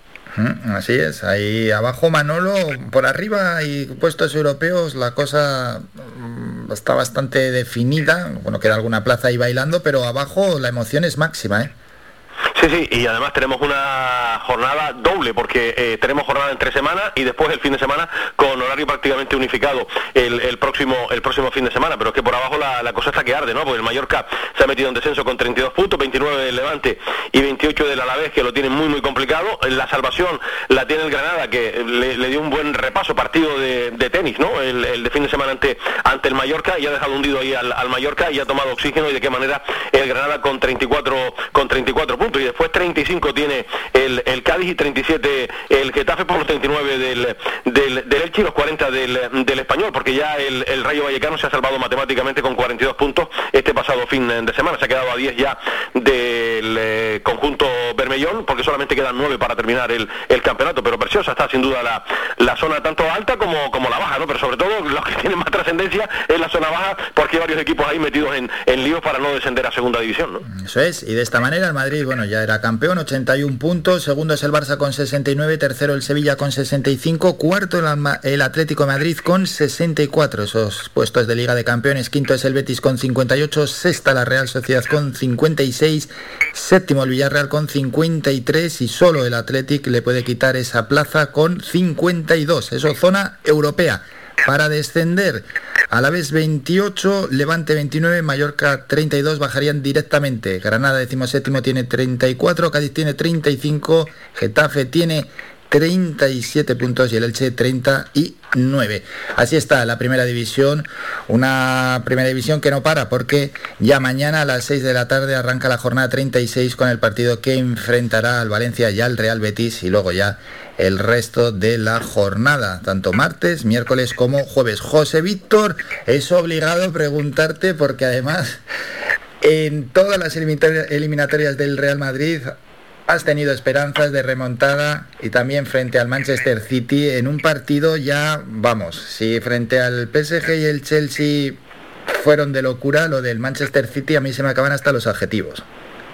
a ti y a todo, ¿no? Todo el mundo del fútbol está hablando, incluso que futbolísticamente es poco explicable, que más bien es parapsicológico, ¿no? O sea, porque lo que ha hecho el Madrid en, estas tres últimas eliminatorias y ya pensando en esta última sobre todo, porque la verdad que la cara de tonto que se le queda a todo el Manchester City, mirando la primera de Guardiola, que, que yo estoy seguro que ya se, aunque él diga que no, pero ya en el minuto 80 y eh, 70 y pico marca el del Manchester, después ya no se llega hasta el minuto hasta el minuto 85 88 yo creo que ya dan el partido por ganado. Pero sin embargo fíjate en el 89 empate y en el 91 eh, pues le da la vuelta al, al resultado. Y después ese penalti de Benzema que lo materializa y se acabó la eliminatoria. Por lo tanto cara de tonto que se le queda al Manchester y el Real Madrid que sobre todo en el Santiago Bernabéu ya lo hemos dicho en Europa es otra cosa es, otra historia ahora no se juega en el Bernabéu como decían los seguidores del Chelsea pues pues lo bueno es que no se juega en el Bernabéu ¿no? No, ahora será la final en París, esa final, José Víctor, frente al Liverpool, ¿cómo lo ves? contra el Liverpool, perdón, sí. que es el otro, el otro equipo. Sí, sí, sí, bueno, pues eh, yo creo que ahí hay un equipazo que es el Liverpool y hay otro equipazo que es el Real Madrid. Eh, cualquier cosa puede suceder, cualquier cosa puede suceder, pero no sé, no sé, yo la verdad es que en este momento veo al Liverpool también muy fuerte, muy fuerte y por lo tanto va a ser un partido complicado. Nos quedan un par de minutos, dejamos fútbol, hablamos de baloncesto, Manolo Morales, donde, bueno, una de cal y una de arena, en este caso ha tocado la cara positiva para el Club Baloncesto Gran Canaria, que se impuso a un rival bastante complicado como es el Valencia 89-83 y encima se colocan de nuevo octavos. Sí, y dependen de sí mismo, ¿no? Y fíjate, sin solución de continuidad, mañana el Betis y después el sábado el Real Madrid, que es lo que resta para, para terminar el campeonato Club Baloncesto Gran Canaria. Tenía que ganar ayer y lo hizo ante uno de los eh, equipos fuertes de la, de la Liga ACB, una victoria con muchísimo mérito.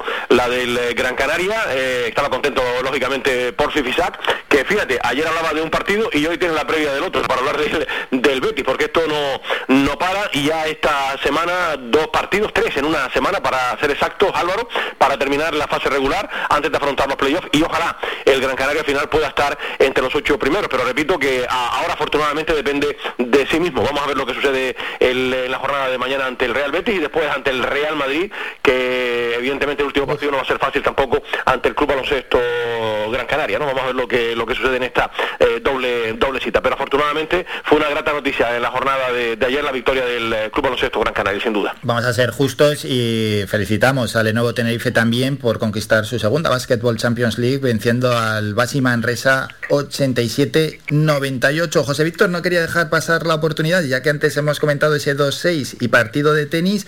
Hablando de tenis, la irrupción de un, en- bueno, es presente y futuro, un Carlos Alcaraz que como ha interrumpido en el mundo del tenis, eh, venía ya de ganar algún torneo, pero en Madrid ha dejado sorprendidos a todo el mundo. Ha ganado a los mejores, a Nadal, a Djokovic, a Zverev. Un... Es presente, porque ya es presente, pero bueno, puede ser uno de los grandes deportistas españoles de cara a futuro del que hablaremos muchísimo si sigue así.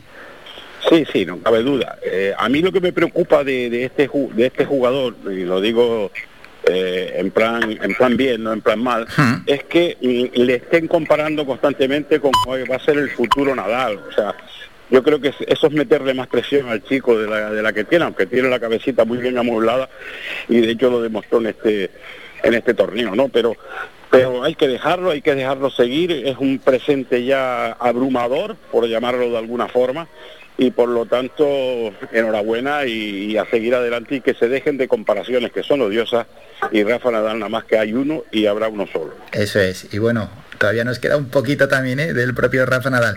José Víctor, como siempre, muchísimas gracias por estos minutos, que pases una gran semana. Igualmente, un abrazo, buenos días a todos. Y Manolo, Manolo Morales, tenemos que despedirnos recordando que hoy llega Faicán Deportivo a partir de las 2 de la tarde y llega con un contenido como siempre brutal. Sí, hablaremos lógicamente de todo lo ocurrido el fin de semana, pues aparte de, hablar de la Unión Deportiva Las Palmas, hoy con Onofre Jerez y con Manolo Torres, eh, analizaremos lógicamente lo ocurrido, hablaremos de lo que nos restan para terminar el campeonato, hablaremos también de, baloncesto y de balonmano, porque en el partido de ida de la Eurocup, las chicas del Rocasa ganaron de cuatro goles al vigente campeón, a las campeonas en este caso, de la Copa de la Reina, cuatro goles de, renta para el partido en Málaga este próximo fin de semana, o sea que fue un resultado muy positivo, hablaremos de ver a Latina Canaria, que también hubo jornada el sábado, el domingo se suspendió la, regata. 90 eh, años del porteño, que se dice pronto, con la presencia además de la ministra de Carolina Arias y también del presidente del gobierno de, Canarias en ese entrañable acto en la bahía de la ciudad de Las Palmas de, Gran Canaria. Y habrá tiempo, lógicamente, para analizar todo lo que ha deparado el fin de semana, que no ha sido poco, querido Álvaro. Como siempre, lo escuchamos a las 2 de la tarde, Faicán Deportivo, dirigido por Manolo Morales. Manolo, como siempre, también muchísimas gracias. Feliz semana. Os escuchamos luego a las 2. Igualmente, un abrazo muy fuerte, Álvaro. Descarga gratis nuestra app oficial Faikan Red de Emisoras y escúchanos en directo, además de todos nuestros programas en repetición, imágenes, vídeos y noticias. Disponible ya en Google Play y Apple Store. Da gusto hablar de deporte cuando las noticias del fin de semana han sido relativamente positivas. Nos vamos a publicidad, a la vuelta boletín informativo, luego una canción, algo de música para ir preparando la sección Ven Mamá. Siempre hablamos de partos, de crianza, de maternidad, paternidad y todos estos asuntos los lunes. Hoy toca hablar de los partos en casa. Eso es, el parto no en el hospital, sino el parto en casa. Escuchas Faikan Red de Emisoras. Somos gente, somos radio. Transfórmate para el cambio. El programa DigiNova ofrece incorporar sin coste talento innovador y creativo para mejorar la productividad y eficiencia de tu empresa. DigiNova es un programa impulsado por la Agencia Canaria de Investigación, Innovación y Sociedad de la Información y financiado por el Fondo de Ayuda a la Recuperación para la Cohesión y los Territorios de Europa Next Generation EU a través de la Fundación Universitaria de Las Palmas. Ven al asador Mesón Miraflor y descubre nuestras comidas caseras y carnes a la brasa con un amplio abanico de opciones en chuletones frescos y madurados, como el chuletón de Ávila madurado y vaca rubia gallega, sin olvidarnos de los postres caseros, especialistas en tartas. Asador Mesón Miraflor. Estamos ubicados en Teror, en la carretera general de Miraflor número 30. Abiertos de miércoles a domingo, de 2 y media a 5 y media de la tarde y de 7 y media a 12 de la noche. Celebramos cualquier tipo de evento. Teléfono para reservas 634 72 80 00.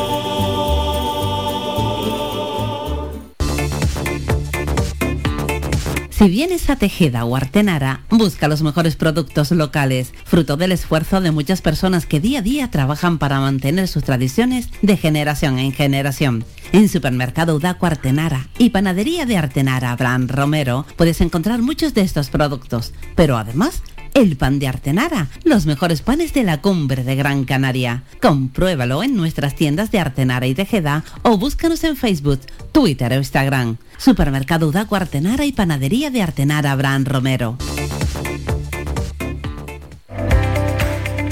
Síguenos en nuestras redes sociales. Estamos en Facebook, Twitter e Instagram. Búscanos como Radio Faikán FM y descubre todas nuestras novedades. somos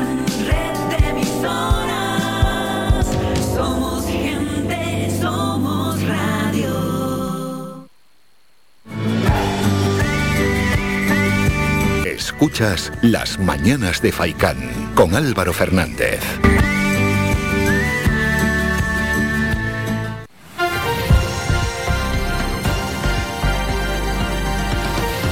Noticias.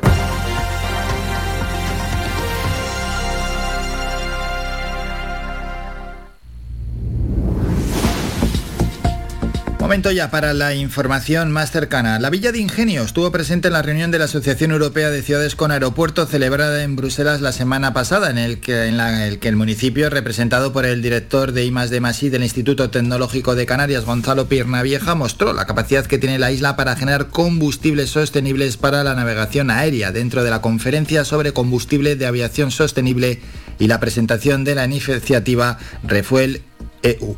Otro de los objetivos en este encuentro de regiones y municipios con aeropuertos es intentar atraer hasta el municipio de Ingenio uno de los próximos eventos de la Airport Regions Council, para que sus miembros puedan conocer de primera mano el aeropuerto de Gran Canaria y la Villa de Ingenio como puerta de entrada a la isla de personas que nos visitan en transporte aéreo. Escuchamos al director de Asuntos Aeroportuarios, Domingo González.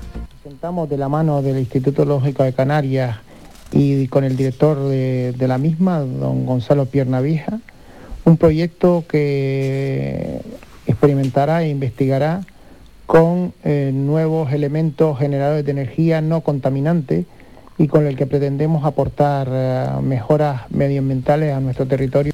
Por su parte, Pierna Vieja presentó al aeropuerto de Gran Canaria como un clúster de tecnologías sostenibles en la que interviene el propio municipio, el Instituto Tecnológico de Canarias, empresas e instituciones supramunicipales que buscan soluciones para toda la isla, además de presentar a la Mancomunidad del Sureste como una comarca ejemplar en la sostenibilidad.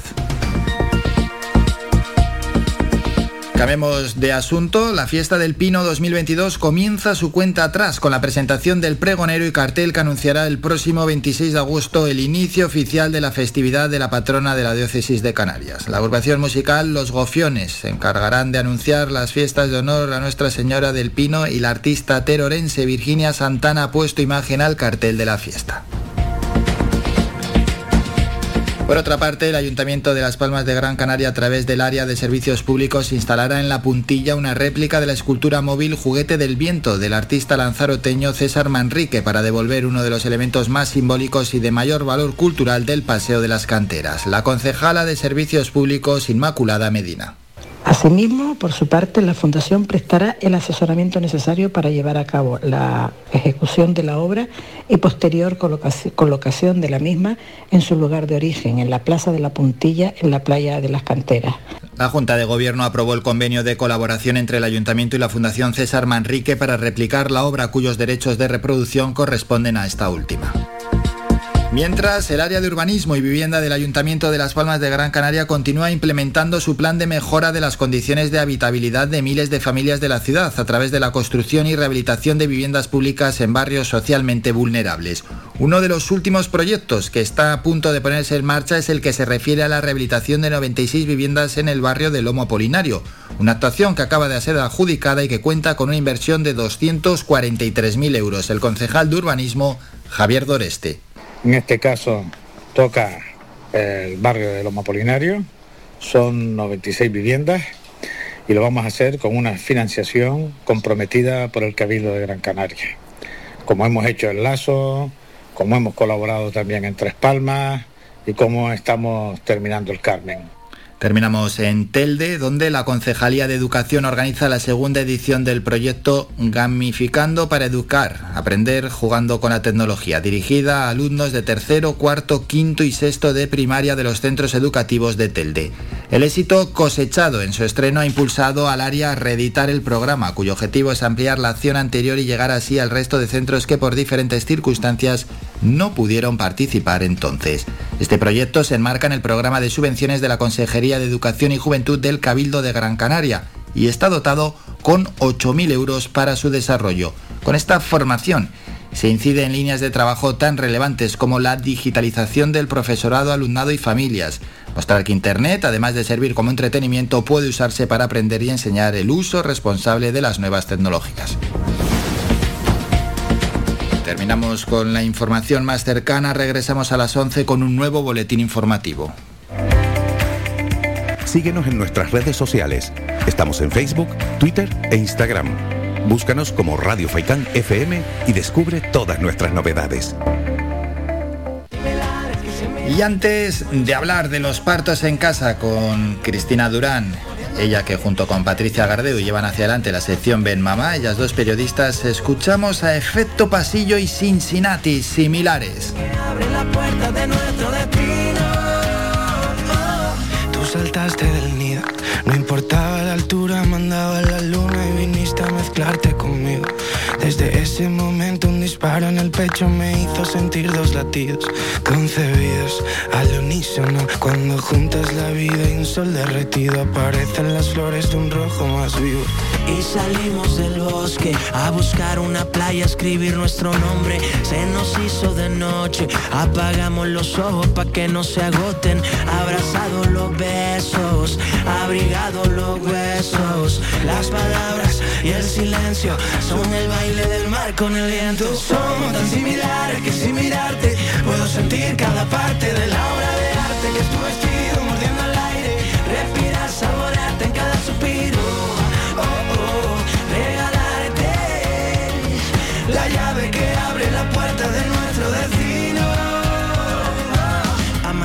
De nuevo, justo en el mismo momento.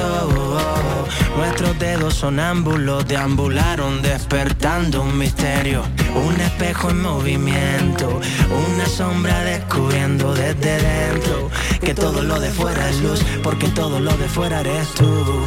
Eres tú quien camina, yo te pongo esa alfombra azul. Eres tú la semilla, yo la tierra donde bailas tú. Eres tú quien combina con los sueños que siempre soñé. Eres tú a mi lado, un secreto que no guardaré.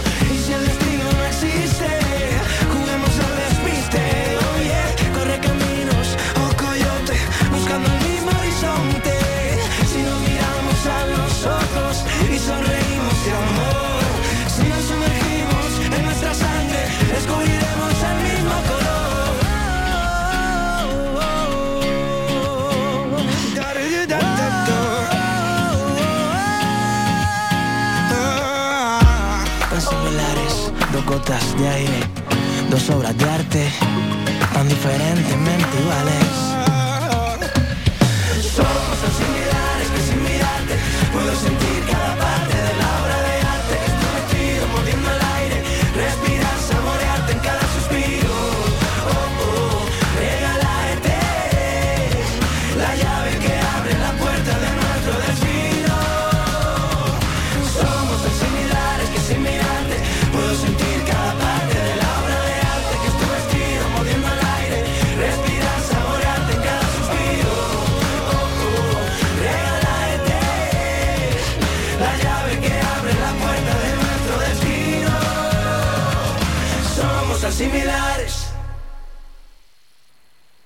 Y como cada lunes, llegamos a nuestra sección de Ben Mamá con nuestras compañeras, las periodistas Patricia Gardeu y Cristina Durán para charlar de embarazo, lactancia, maternidad, conciliación y un sinfín de temas más.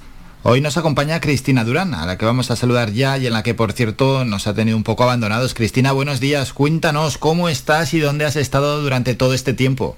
Buenos días Álvaro.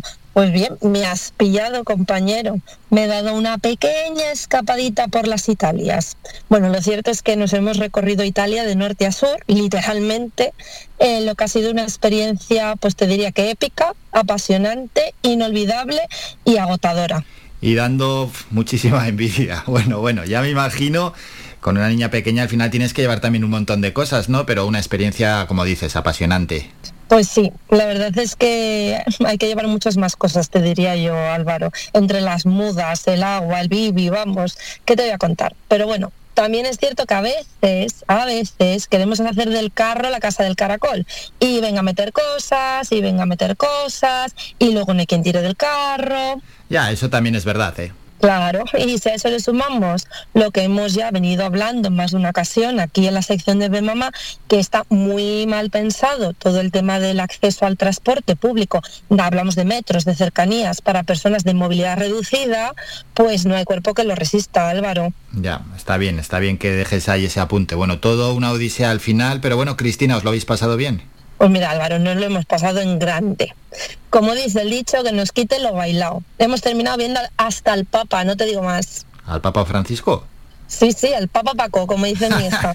¡Qué bueno! y, y mira, Álvaro, del Papa Paco vamos a irnos a, a, los partos en casa, que es el tema que vamos a tratar hoy. ¿Qué te parece? Los partos en casa, pues no me lo esperaba. Parto en casa bueno, es un tema muy interesante y por cierto, ya llevamos más de un año y es un tema que no lo habíamos tratado aquí en nuestra sección de Ben Mama. Efectivamente, Álvaro. No lo habíamos tratado. Mira, la verdad es que nos hemos decidido a traer el tema del parto en casa porque las estadísticas reflejan que desde el comienzo de la pandemia, en marzo de 2020, hasta día de hoy, ha habido un aumento significativo de nacimientos de bebés en casa aquí en España. ¿Qué me dices? Pero, bueno, esto antiguamente, no, yo nací en casa, yo nací en casa, ¿no? Si echamos la vista hacia atrás, unas cuantas generaciones. Pero bueno, esto es un dato muy interesante para una práctica que podríamos decir que hoy está en desuso en nuestro país. Pues sí, en desuso totalmente. Tanto es así que si nos vamos a los datos del INE, del Instituto Nacional de Estadística, antes de la pandemia, solo, atención, el 0,32% del total de los partos registrados en un año en España se producían en casa. Que ni siquiera el 1%, Álvaro. Y es que, como bien dices tú, si nos vamos a generaciones atrás, la cosa cambia. Pero desde comienzo de los años 80 hasta el año 2020, el descenso de los partos en casa iba literalmente en caída libre. Sin embargo, de repente llega la pandemia y cambia el escenario. Muchas familias empiezan a optar por dar a luz en casa en lugar de en un hospital, aún con el coste que eso conlleva, porque la sanidad pública en España no cubre el parto en casa. Así que si quieres dar a luz en casa, tienes que contratar un servicio privado. Buah, ya, ya, nada. El coste y el riesgo. Bueno, ¿y por qué crees que se ha dado todo este giro, Cristina?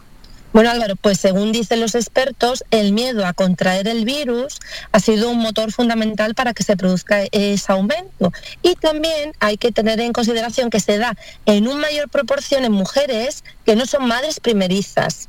Son mujeres que ya han tenido otros hijos, los han tenido en el hospital y bueno, pues se deciden por dar el salto hacia el parto en casa, como ha sido precisamente el caso de nuestra protagonista de hoy, de Erika Franco, que es la creadora del canal de YouTube La Casona de Tirso, en el que, por cierto, pueden ver su parto en casa, una experiencia que ella describe así. Es maravilloso porque te duermes en tu cama, te duchas en tu ducha, comes tu comida y, y estás súper guay, es una maravilla. Cristina, yo aunque no lo veo mucho, bueno, todo ventajas eso sí, para Erika, esto del parto en casa.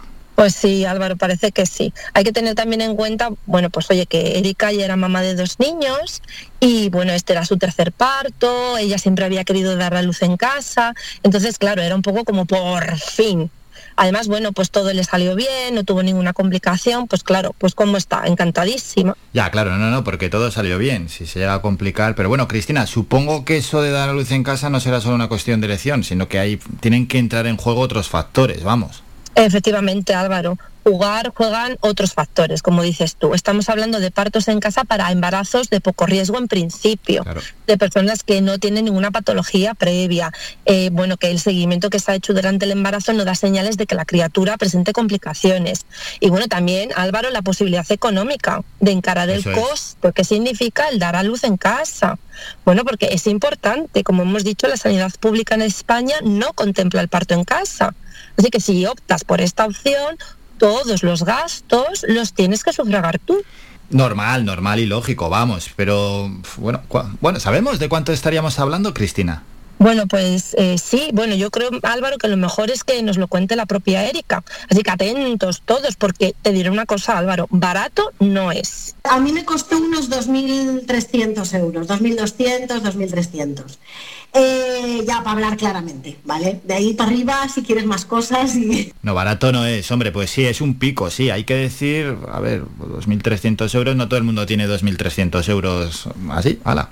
Así, exactamente así, Ala. Y oye, 2.300 euros para arriba, porque mira, Erika nos dice que a partir de 2.300 lo que quieras. Claro, claro, es verdad, como en tantos casos. Y además del dinero, bueno, claro, el dinero está, y que es importante, hay que tenerlo y hay que pagar y de ahí para arriba. Pero, ¿qué más cosas hay que tener en cuenta a la hora de elegir un parto en casa?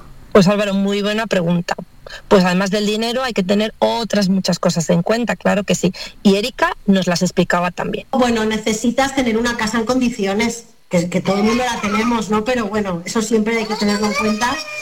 Y tener un hospital un poquito cerca, por si hay algún problema que puedas salir pitando. Bueno, entonces vayamos ordenando. Necesitamos unos 2.300 euros, una casa que reúna las condiciones, un hospital cerca. Eh, ¿Alguna otra cosa que se nos esté olvidando, Cristina? Nada en principio, Álvaro, porque todo lo demás lo ponen las matronas que van a asistir al parto. Desde la piscina si quieres, una especie de trona donde sentarte, cuerdas para agarrarte, van bastante Tal y como nos decía Erika, también llevan un equipo de reanimación, ojo, por si las moscas. Eso sí, nos explicaba Erika que tienes que elegir el lugar de la casa donde quieras dar a luz. Ella eligió el baño, atención.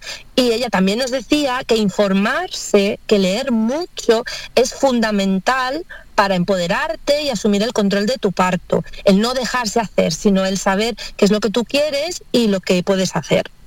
Ya, bueno, y Cristina, ¿y qué pasa si al final el parto no se da en casa? Bien, no sé, porque se adelanta, bien porque se atrasa demasiado y ya no se puede hacer en casa, sino que tiene que ser en el hospital. ¿Te devuelven el dinero?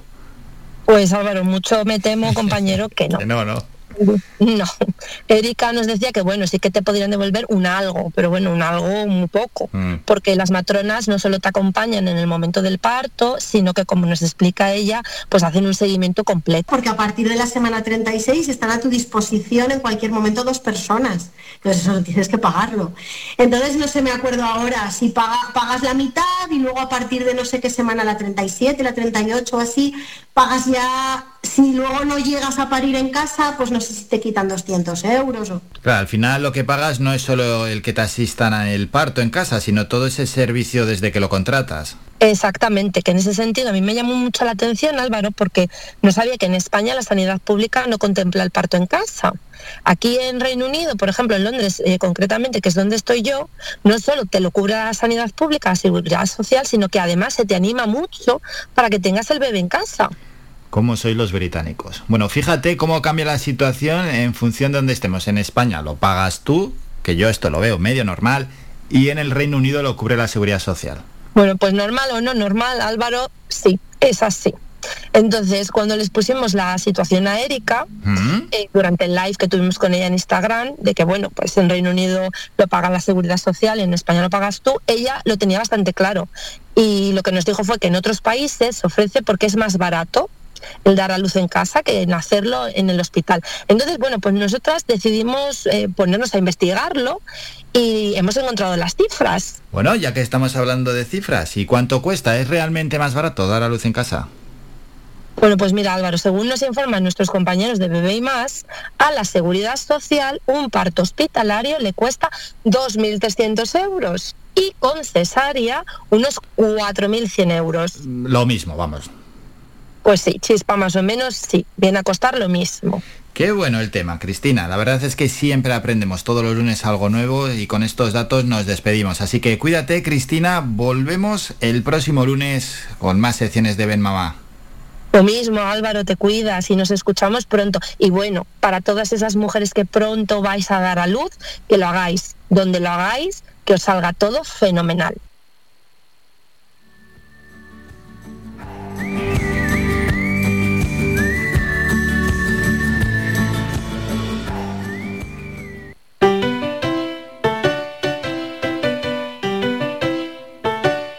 Estás escuchando Faikan Red de emisoras Gran Canaria.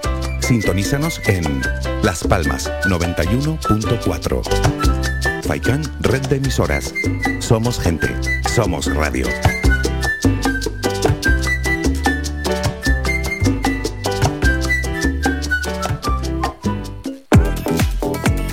A cualquier hora y para cualquier problema, llegan los coches amarillos. Llega Desatascos Jumbo 928 230265. Desatascos domésticos industriales y de redes ayuntamientos. Vaciado de pozos, achique de agua, aljibes o por lluvias. Tratamiento de legionela. Trabajos en todo tipo de embarcaciones. 638 748 731. Limpiezas de choque y localización de arquetas ocultas. Más de 34 años sin descanso. 24 horas sin excepción. 928 230265. Pioneros en limpieza de estanques y redes heredades de agua. No contrate intermediarios. Llámenos directo y ahorre tiempo y dinero. 638 748 731.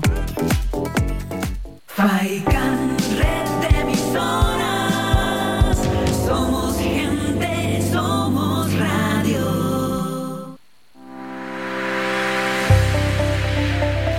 de 30 años en continua emisión. Amplia cobertura en las islas de Gran Canaria, Lanzarote y Fuerteventura. Y más de 300.000 oyentes mensuales nos convierten en la opción ideal para publicitar tu negocio.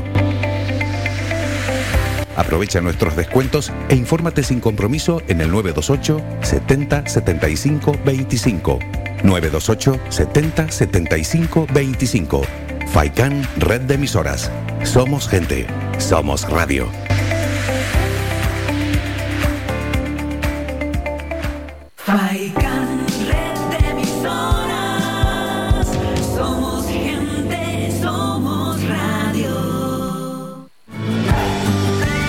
Somos la mejor información, música y entretenimiento. Las mañanas de Faikán.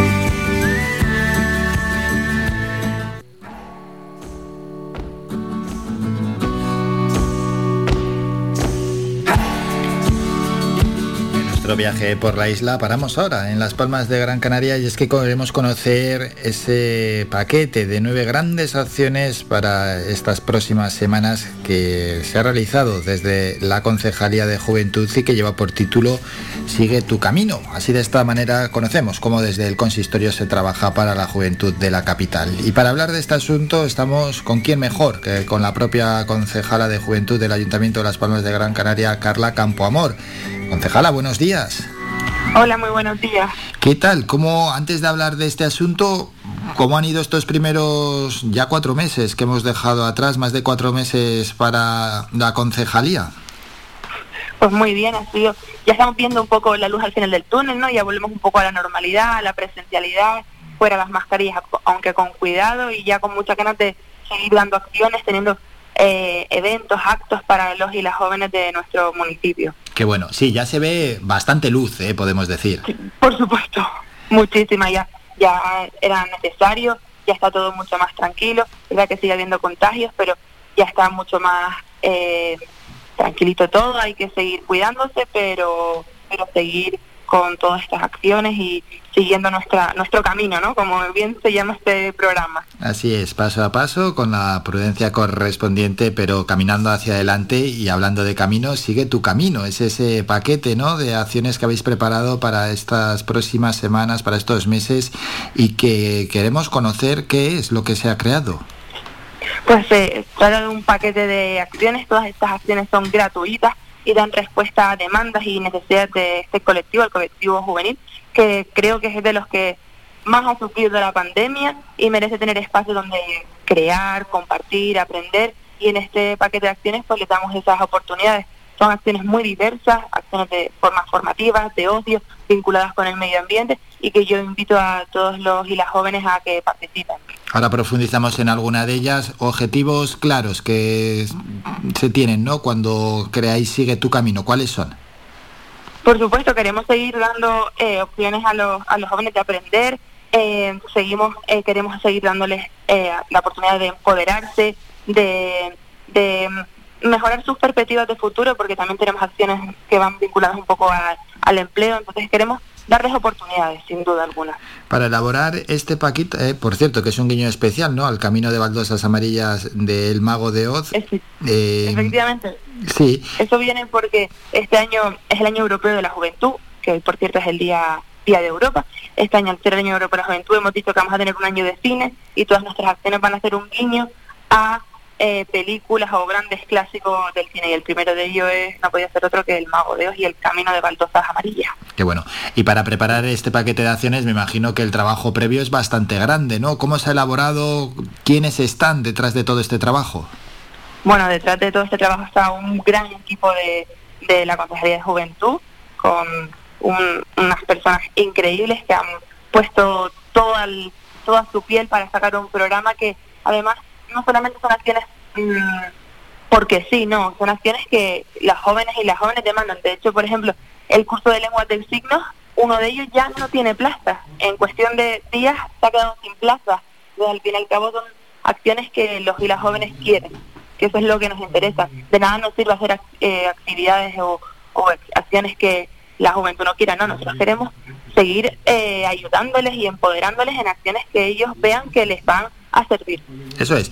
Cuando hablas de empoderar, concretamente, ¿a qué te refieres?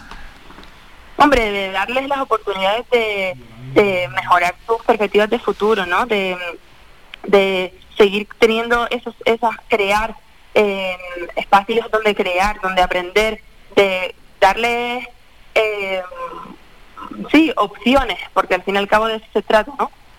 Se trata de eso, sí. Y bueno, nuevos nichos de empleo, en cualquier caso, que pueden adquirir a través de, de estas acciones, ¿verdad?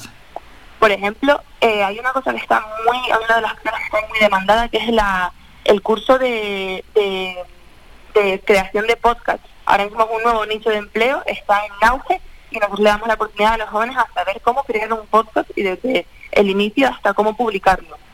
Que bueno, y es que claro, en, dentro de este paquete de acciones entran en juego las competencias digitales, ¿eh? Efectivamente, estamos en la era digital, eh, en- con este pequeño curso, además que es online, que es muy cómodo, eh, van a aprender hasta cómo sacar su certificado, cómo hacer un currículum eh, online, o sea, muchas opciones que todos creemos que todo el mundo sabe, pero sigue habiendo gente que no sabe cómo sacar su certifica- certificado electrónico o cómo apuntarse a través de, la página web a, a pedir cita o, o cualquier de esas cosas que creemos que saben y nos hacen.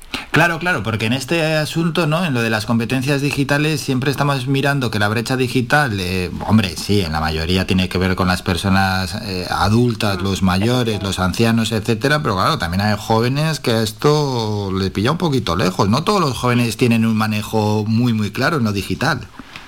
Efectivamente, quizás se manejan muy, muy bien en las redes sociales y en aquellas cosas que tienen a su día a día, pero cosas tan senci- sencillas como pedir cita en, en alguna institución o sacar un certificado, electrónico o la clave digital, eso no lo saben muchos de o no lo tienen. Y se olvidan que quizás ahora mismo el certificado digital es algo muy cómodo y muy práctico. Sí, sin duda, sin duda.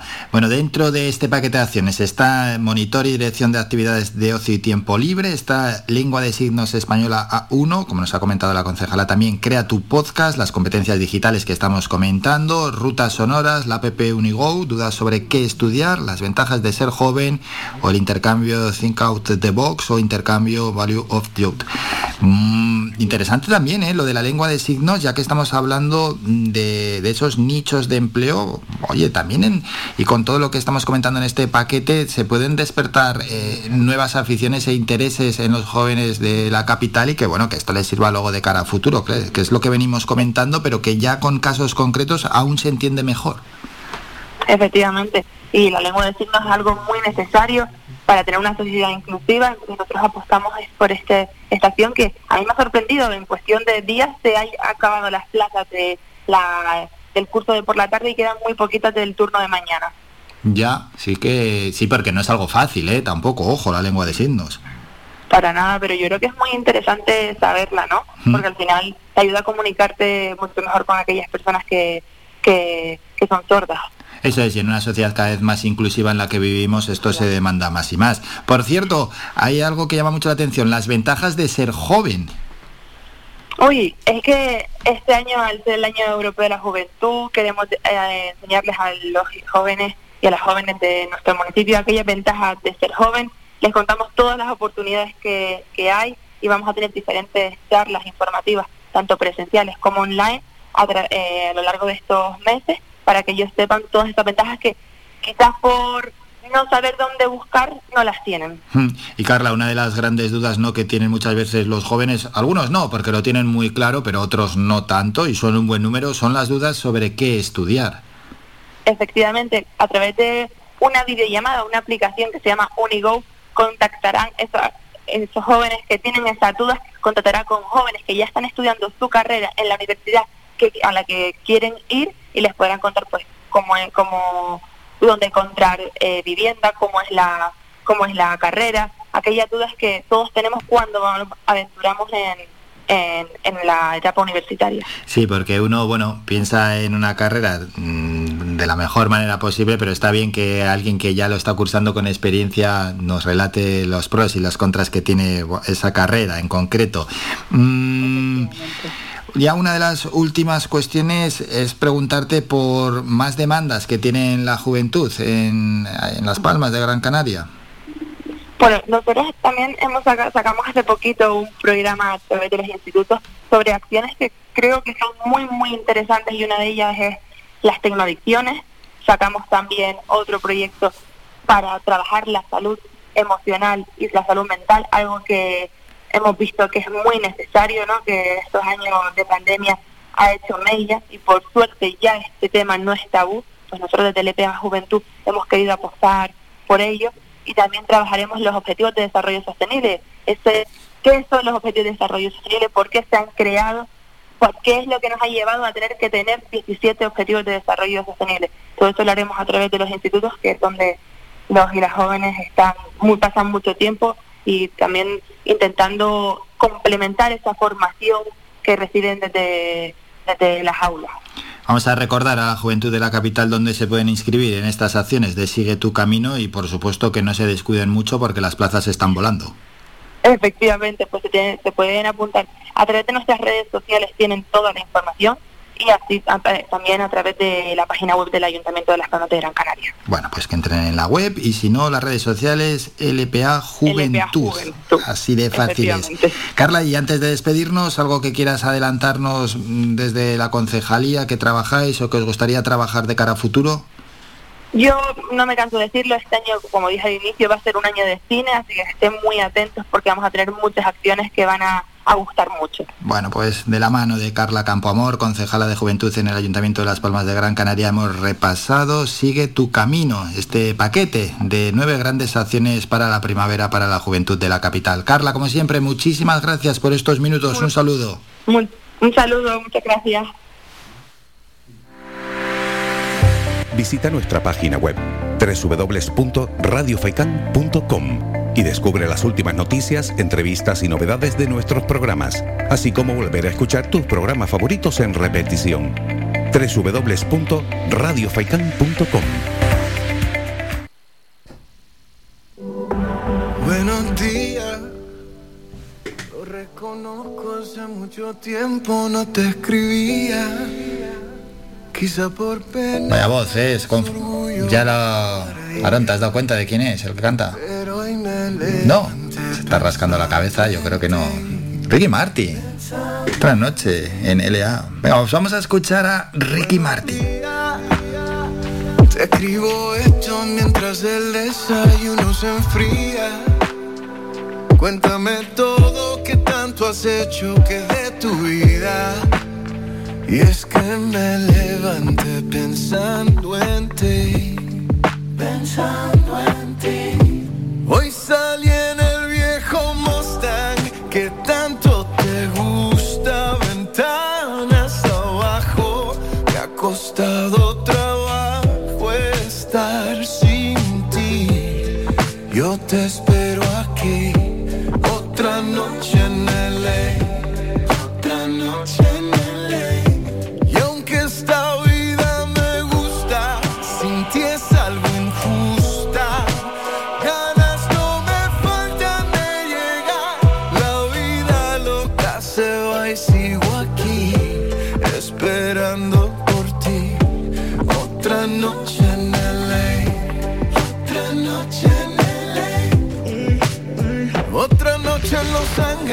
aquí no salgo. En tu char esperando que tú me escribas algo. Esta vida es buena, no la niego, sin embargo. De que tú no estés conmigo, con la culpa cargo. Vuelve, que el café se me enfría. Perdona lo infantil por un tiempo de rebeldía. Ayer miré tu foto y yo con el corazón roto. Porque en la foto de muestra yo se suponía. Jingle Bell cuando te vuelva a ver Si vienes a mi cumpleaños te guardo pastel. Si pasas por la Melrose me verás con un cartel Que te dice vuelve a casa Yo no soy aquel que te dejaba la cena servida. Por el contrario yo te hago la comida. Quise hacer algo diferente hoy. Guardé el Rolls Royce, yeah. Hoy salí en el viejo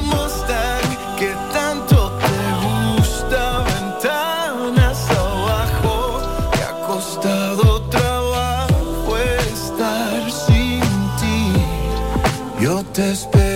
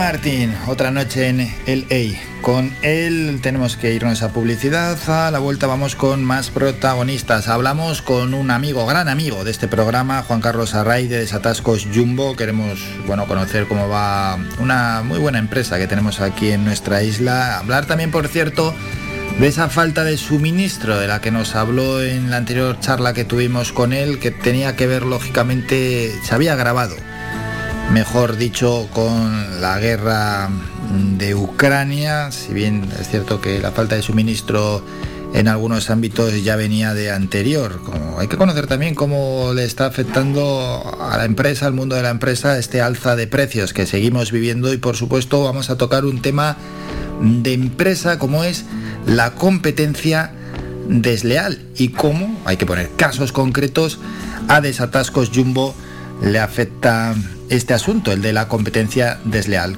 Eso será en el mundo de empresa y a las 11 y 5 mundo de la cultura. Nos toca hablar con una escritora que se acaba de iniciar. Ha escrito su primera obra, Dátiles por la vereda. Ella es Nadia Jiménez y queremos conocer su obra que ha creado y qué es lo que ha intentado transmitir ¿no? a todas las personas que lean ese Dátiles por la vereda. Por cierto, ella es hija de, en este caso, de un escritor, como es eh, Juan Jiménez, poeta y que fue premio Can de Plata de las Artes del Cabildo Gran Canaria y que está encuadrado en el movimiento de poesía canaria última. Bueno, este es un, un, apunte también como curiosidad, ¿no? Para situar a Nadia Jiménez, que se acaba de estrenar con su primera óvala Dátiles por la vereda. Paramos ese minuto que nos lleva publicidad y el primero que hablamos es con Juan Carlos Arraiz de Desatascos Jumbo.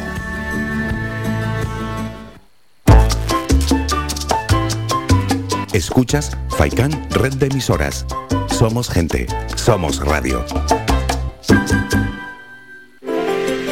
Conoce Valle Seco, conoce sus comercios, apoyando a nuestro tejido empresarial. Tiendas, bares, mercado, profesionales, empresas, restaurantes, bazares, turismo rural, barberías, peluquerías, siempre han estado aquí, en Valle Seco.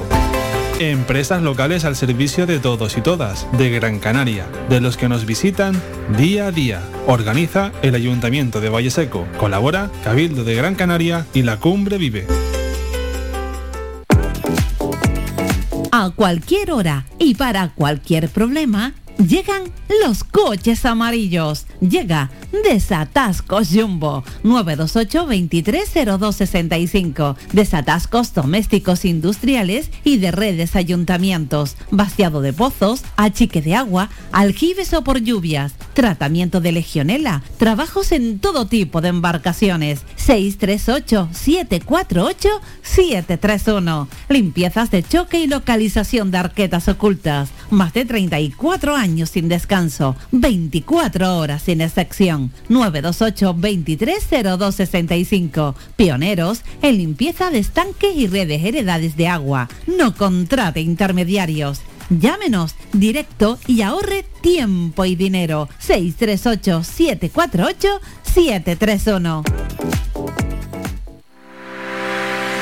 Visita nuestra página web www.radiofaikan.com y descubre las últimas noticias, entrevistas y novedades de nuestros programas, así como volver a escuchar tus programas favoritos en repetición. www.radiofaikan.com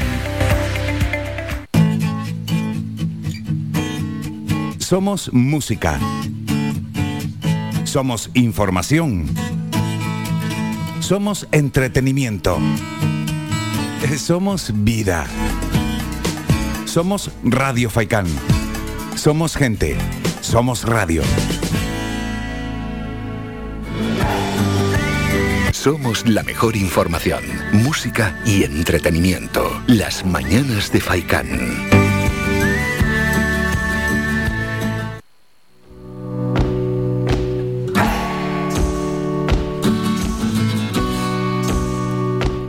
11 menos cuarto de esta mañana, de este lunes 9 de mayo y vamos con más asuntos y más protagonistas y tenemos que hablar del mundo de la empresa y lo vamos a hacer con Desatascos Jumbo y para hablar de este asunto y de temas concretos saludamos ya a Juan Carlos Array. Juan Carlos, buenos días. ¿Qué tal? Muy buenos días, querido Oyentes, querido. ¿Qué tal? ¿Cómo va todo y cómo va para Desatascos Jumbo este año 2022, donde ya llevamos cuatro meses y, y nueve días de este mes de mayo? ¿Cómo se está desarrollando?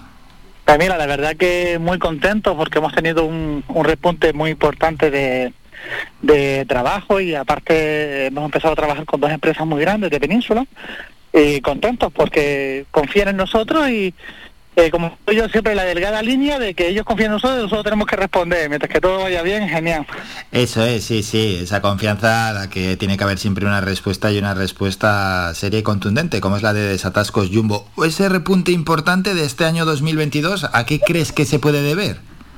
Más que nada por el tema de las tecnologías. Eh, las empresas pequeñas, por el tema entre el COVID y el parón que hubo y todo lo demás, pues dejaron de invertir tanto en maquinaria como hasta incluso en cursos del, del personal. Nosotros hicimos hincapié además, aprovechando que a veces pues un lunes tenías medio medio lunes libre o un viernes pues ya al mediodía cogía tres o cuatro chicos y le daba el curso de reciclaje y eso es lo más que se ha notado, o sea, ahora realmente difícilmente se cuenta con personal eh, cualificado y especializado en esta materia como, como que tenemos nosotros. Qué bueno, bueno y qué claro además lo que, nos has, lo que nos has explicado. Por cierto, ese trabajo con varias empresas de la península, ¿cómo se desarrollará? Eh, mira, ellos tienen clientes aquí, normalmente de, compañías de seguro, pero también tienen clientes que son clientes VIP, que normalmente ellos le llevan, por ejemplo, por decirte algo, el mantenimiento de placas solares o de hidro o este tipo de mantenimientos a nivel industrial. Y dice, oye, mira, yo lo que quiero es que hagas el trabajo lo mejor posible y que el cliente se me quede satisfecho para que el contrato que tenga con él me lo mantenga. Entonces, nosotros mandamos fotos, mandamos vídeos y esto está perfecto, terminemos, lo dejemos todo limpio y ellos se quedan contentos porque no tienen que mandar a nadie ni contar con a lo mejor una empresa que le pueda fallar o no y, apuestan por caballo ganador. Eh, me recuerdo, Juan Carlos, la última vez que hablamos que comentabas que, bueno, ya previo a, a, la guerra, pero sobre todo por la guerra, se había producido una falta de suministro en alguna maquinaria importante. ¿Cómo está ese asunto? Mira, nosotros tuvimos la, la, suerte de que muchas veces, hasta incluso cuando empezó el COVID con la mascarilla, los guantes y tal, Simplemente fue un, juego del destino que nosotros habíamos hecho un, un pedido grande de, de mascarillas cuando no eran obligatorias ni mucho menos y por ahí escapemos. Y con el tema del material más o menos ha pasado lo mismo. O sea nosotros hicimos en su momento creo que se trajeron aproximadamente 70 70 y pico bombas de, de achique de pozos negros de diferentes modelos se hizo un, un pedido grande y ese pedido es el que tenemos. Si es verdad que si ahora hace falta una cosa muy puntual el mismo proveedor te lo dice señora no te puedo garantizar cuándo lo tenga disponible es que no te no, no atrevo ni a darte fecha. ¿Qué tal se está capeando este temporal con esta alza de precios tanto en el combustible y en la energía? Hombre, en el combustible te digo yo que se nota muchísimo. Nosotros hemos pasado de gastar eh, unos 1.700, 1.800 euros mensuales en gasoil, ahora estaremos mm, sobrepasando los 3.000 euros seguro. Buah, la diferencia es enorme, ¿eh? Sí, exactamente, sí. Aparte, como le digo yo muchas veces al mecánico mío, digo, oye, ahora el, el gasoil me dura menos en los coches. Antes le llenaba el tanque, duraba una semana, ahora le llenas el tanque y en tres días, cuatro días ya no tiene gasoil. Y encima eso. Exacto, sí. Bueno, vamos con otro asunto concreto que quería preguntarte dentro del mundo de la empresa, ¿cómo es la competencia desleal? ¿Cómo lo sufre en este caso Desatascos Jumbo?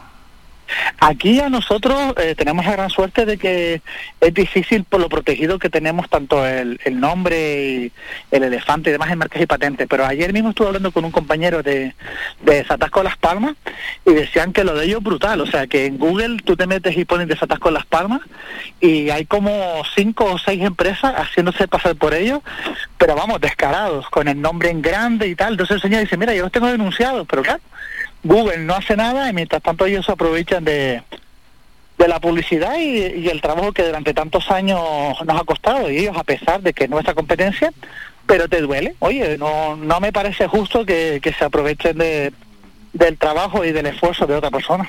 Ya, que al final, bueno, el, el, cliente busca, busca a través de Internet y en muchos casos, bueno, pues puede ser que no diferencie y lo contrate sin saberlo.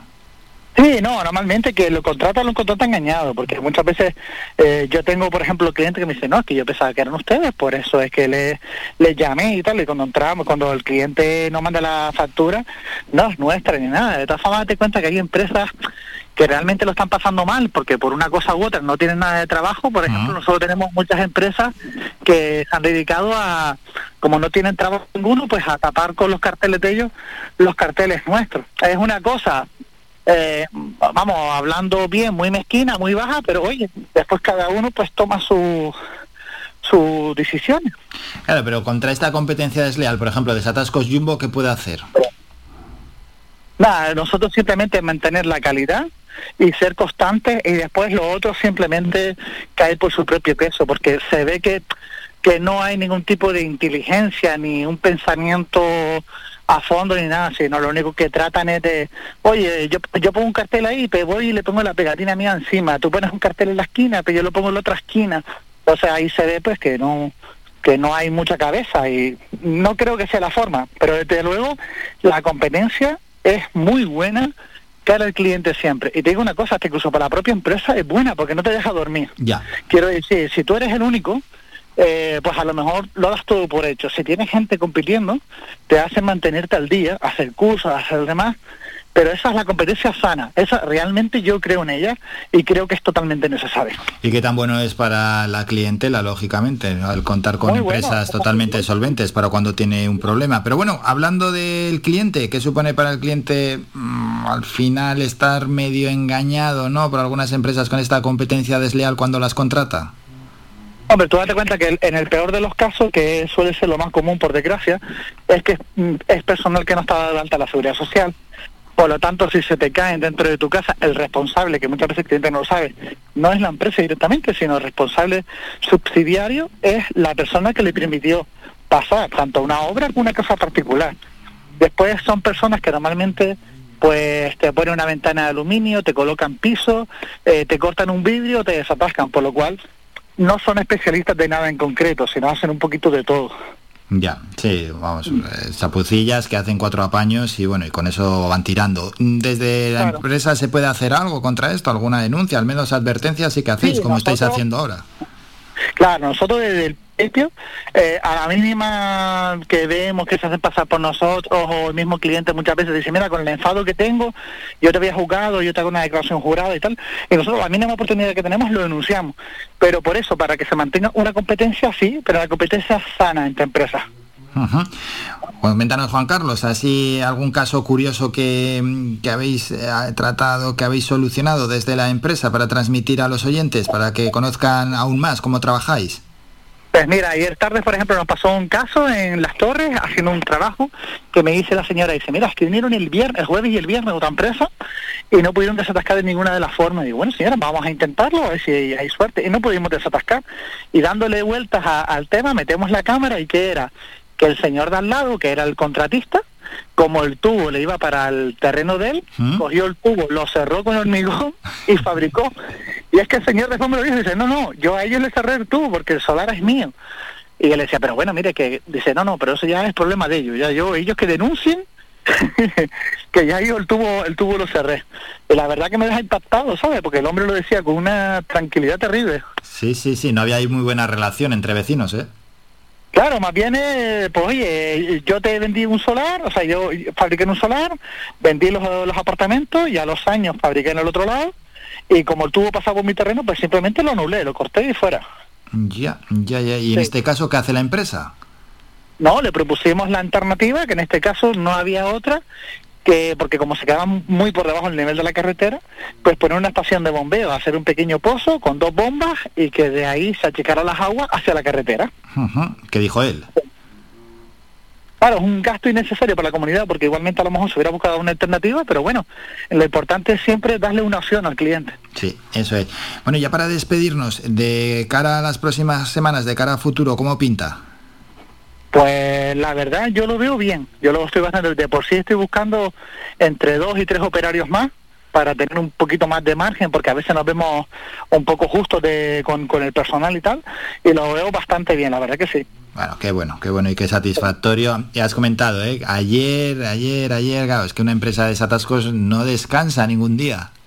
Claro, nosotros por ejemplo Navidades, fin de año, festivo, vísperas, nosotros no podemos, no, no podemos decirle al cliente, mire, espero hasta el lunes.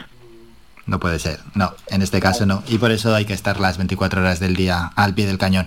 Hemos conocido más sobre el mundo de la empresa y nos hemos vuelto a acercar de la mano de Juan Carlos Arraiza de Desatascos Jumbo. Juan Carlos, como siempre, muchas gracias por estos minutos. Un saludo. Muy agradecido a ustedes. Buen día. Descarga gratis nuestra app oficial Faikan Red de Emisoras y escúchanos en directo, además de todos nuestros programas en repetición, imágenes, vídeos y noticias. Disponible ya en Google Play y Apple Store.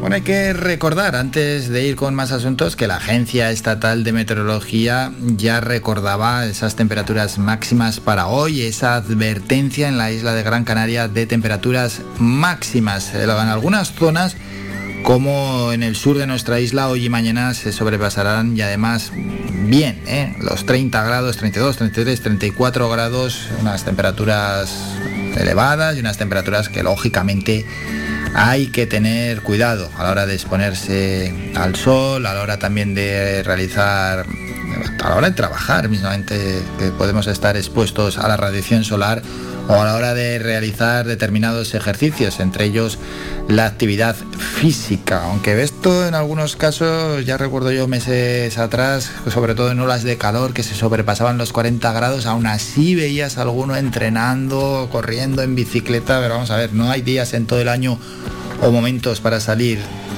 a hacer ejercicio con menos calor. Dirá alguno, no, no, yo solo tengo estas horas. Pues si es que si solo tienes esas horas, casi es mejor dejarlo. Bueno, precaución siempre, buena hidratación y por supuesto protección solar. Una protección solar que hay que echarse, renovarla cada dos horas y una protección solar que como han dicho expertos que han pasado por aquí por nuestro programa, que sea de alta graduación, de 50 para arriba, la protección solar y bien por todo el cuerpo, por todas las zonas que se van a exponer al sol. Y es que el índice ultravioleta máximo en estos momentos es de 10, Hay épocas del año en que llega a ser más alto, pero en cualquier caso un índice ultravioleta de 10, según la Agencia Estatal de Meteorología, es muy alto. Dicho y dejado este apunte, se lo queríamos trasladar a los oyentes, aunque ya lo saben porque venimos de un fin de semana bastante cálido, pero la temperatura va a aumentar incluso un poquito más lunes y martes en nuestra isla. Nos vamos a publicidad. A la vuelta nos toca el último boletín informativo y luego hemos hablado del mundo de la empresa, nos toca el mundo cultural. Y lo vamos a hacer con Nadia Jiménez quien se acaba de estrenar en el mundo de la literatura y que este pasado, la semana pasada, fue el miércoles concretamente, a las seis y media de la tarde en la Biblioteca Insular de Gran Canaria, presentó su primera obra, Dátiles por la Vereda. Tiene mucho de viaje ¿eh?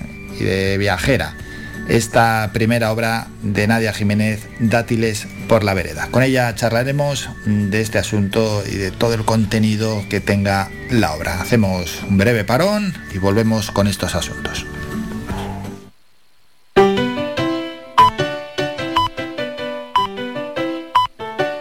Estás escuchando Faikan Red de emisoras Gran Canaria.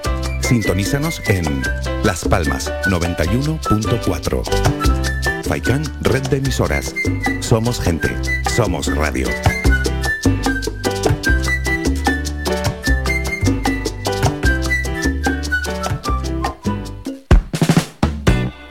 ¿Sabías que un 80% de las personas buscan en Internet antes de comprar? La página web es la cara más visible de cualquier empresa. ¿Aún no tienes? ¿Tienes pero quieres renovarla? No te equivoques. Pon tu proyecto en manos de profesionales y destaca sobre la competencia. En Canary Bytes diseñamos todo tipo de páginas web y aumentamos la visibilidad de tu negocio. Contáctenos en el teléfono 681 071 076 o visite nuestra página web canarybytes.com.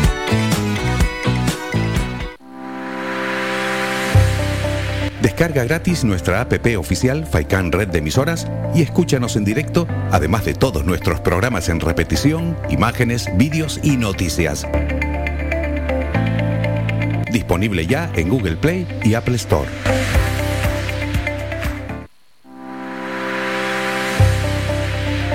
Más de 30 años en continua emisión.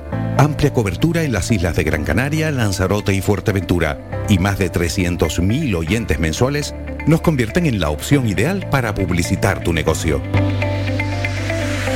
Aprovecha nuestros descuentos e infórmate sin compromiso en el 928 70 75 25. 928 70 75 25. Faikan Red de Emisoras. Somos gente. Somos radio.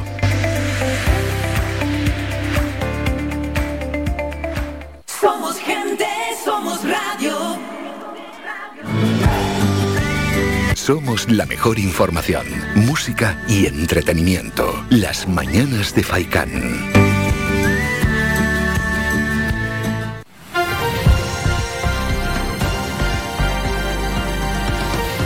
Noticias.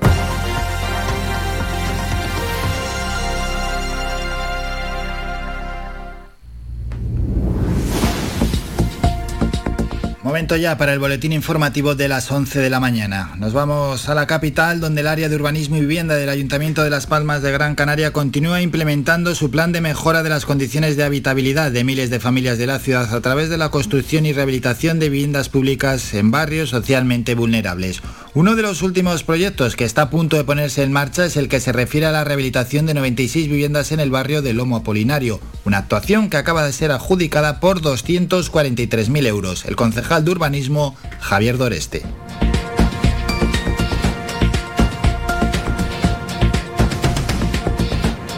En este caso toca el barrio de Loma Apolinario, son 96 viviendas y lo vamos a hacer con una financiación comprometida por el Cabildo de Gran Canaria. Como hemos hecho en Lazo, como hemos colaborado también en Tres Palmas y como estamos terminando el Carmen. Entre tanto, el Ayuntamiento de Las Palmas de Gran Canaria, a través del área de servicios públicos, instalará en la puntilla una réplica de la escultura móvil Juguete del Viento del artista lanzaroteño César Manrique para devolver uno de los elementos más simbólicos y de mayor valor cultural del Paseo de las Canteras. La concejala de Servicios Públicos, Inmaculada Medina. Asimismo, por su parte, la Fundación prestará el asesoramiento necesario para llevar a cabo la ejecución de la obra y posterior colocación de la misma en su lugar de origen, en la Plaza de la Puntilla, en la playa de las Canteras. La Junta de Gobierno aprobó el convenio de colaboración entre el Ayuntamiento y la Fundación César Manrique para replicar la obra cuyos derechos de reproducción corresponden a esta última. Subimos a la cumbre. La excavación arqueológica en la cueva sepulcral aborigen del Carrizal de Tejeda ha verificado la presencia de restos de al menos tres individuos, dos infantiles y un adulto joven, y la más que probable sepultura de una cuarta persona de mayor edad en este sitio de enterramiento en el corazón de la cumbre de Gran Canaria. Los datos recogidos en esta investigación contribuyen a arrojar nueva luz sobre las antiguas poblaciones y su desarrollo en el ámbito del patrimonio mundial del paisaje cultural de Risco Caído en las montañas sagradas de Gran Canaria, especialmente en lo relativo a sus rituales funerarios. Además, este depósito adquiere especial relevancia por los individuos infantiles muy poco representados y en consecuencia escasamente estudiados en contextos funerarios de nuestra isla. Hay más asuntos. La Villa de Ingenio estuvo presente la semana pasada en la reunión de la Asociación Europea de Ciudades con Aeropuerto celebrada en Bruselas, en el que el municipio, representado por el director de I+D+I del Instituto Tecnológico de Canarias, Gonzalo Pierna, Vieja, mostró la capacidad que tiene la isla para generar combustible sostenible para la navegación aérea dentro de la conferencia sobre combustible de aviación sostenible y la presentación de la iniciativa Refuel EU. Otro de los objetivos en este encuentro de regiones y municipios con aeropuertos es intentar atraer hasta el municipio uno de los próximos eventos de la Airport Regions Council, para que sus miembros puedan conocer de primera mano el aeropuerto de Gran Canaria y la Villa de Ingenio como puerta de entrada a la isla de personas que nos visitan en transporte aéreo.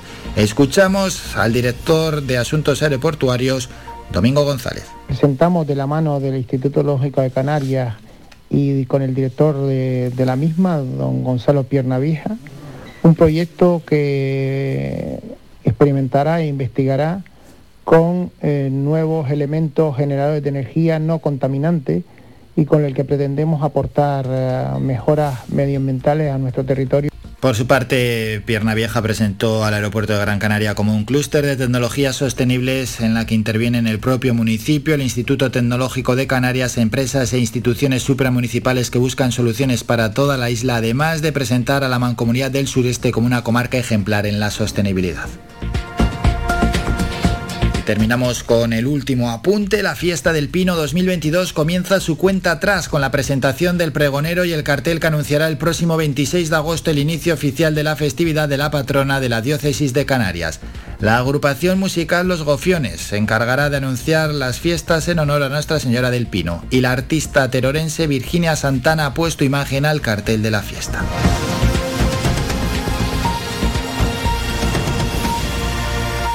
La fiesta del Pino 2022 terminamos con la información más cercana.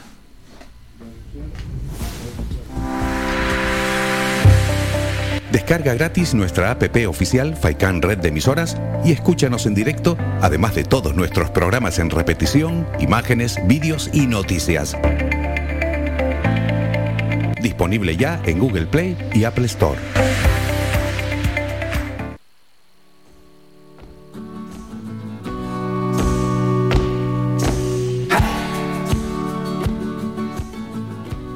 Momento ya para ir con la última protagonista del día y es el momento cultural aquí, en las mañanas de Faikán. Y es que la escritora Nadia Jiménez presentó el pasado miércoles desde las seis y media de la tarde en la Biblioteca Insular de Gran Canaria su primera obra, Dátiles por la Vereda.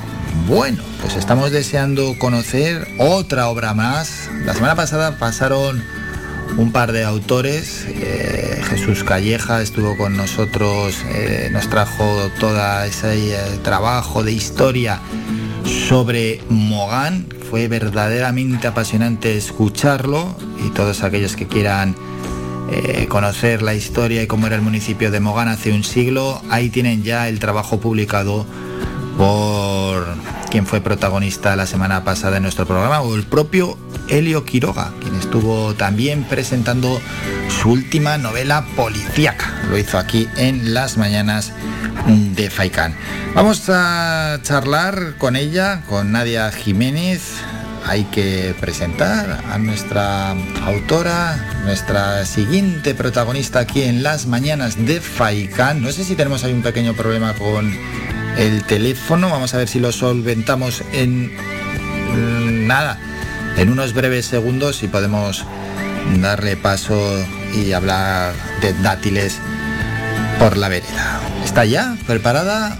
Venga, vamos con, vamos con ella, por tanto, después de haber hecho la presentación, ahora ya sí que se encuentra disponible. Nadia, buenos días. Hola, buenos días. Bueno, antes de nada, ¿qué tal fue la presentación la semana pasada de Dátiles por la Vereda? Pues fue muy bien, miércoles en la biblioteca insular, ahí en la Plaza de las Ranas, y la verdad es que fue francamente bien. Estaban en el acto tanto la directora de la biblioteca Nieves Pérez como el escritor Ángel Sánchez, que fue quien hizo el prólogo de Dátiles por la Vereda. Y yo misma, claro. Claro. ¿Cómo va a faltar la autora, no? Si no, menuda presentación. Dátiles por la Vereda, ese es. ¿Cuándo te decides por a crear esta primera obra?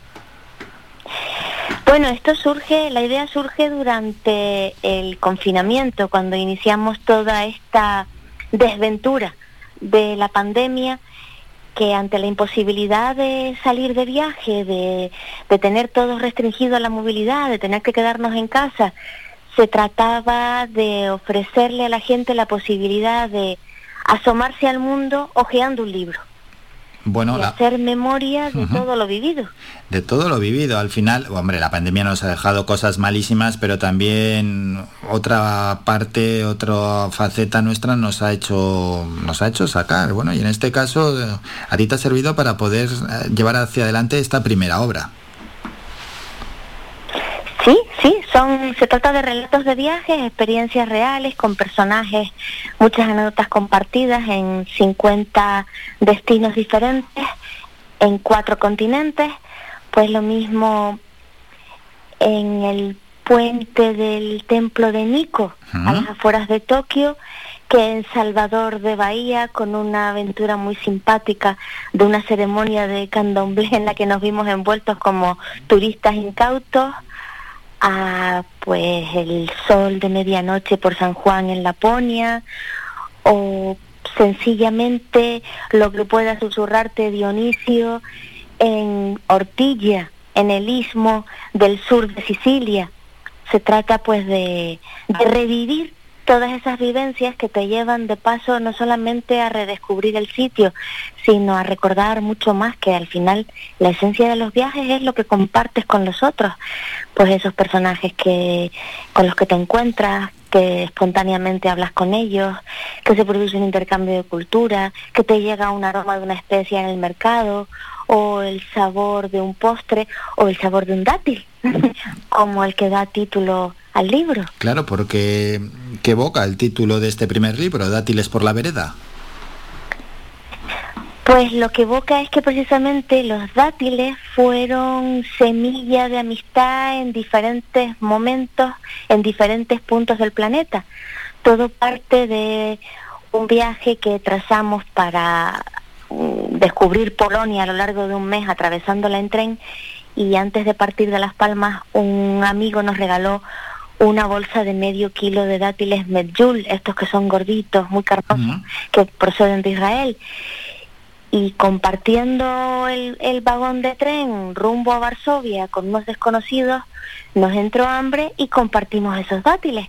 Y descubrimos un personaje maravilloso con una vivencia terrible a sus espaldas porque era un superviviente de los campos de Auschwitz, allí en Polonia, y de hecho el relato que mm, lleva que un poco ilustra el libro, el relato que cuenta lo que sucedió en ese tren rumbo a Varsovia se llama Los dátiles de Auschwitz. Pero a partir de ahí me di cuenta que los dátiles fueron un punto en común en otros destinos, también en Jerusalén, también en Petra.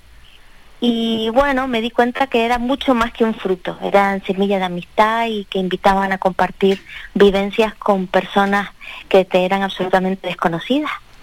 Qué curioso, qué curioso. Bueno, y este justicia casi casi que vaya en, en, el título de este libro. 50 ciudades en cuatro continentes. Increíble. ¿Y esto en cuánto tiempo lo has podido también realizar?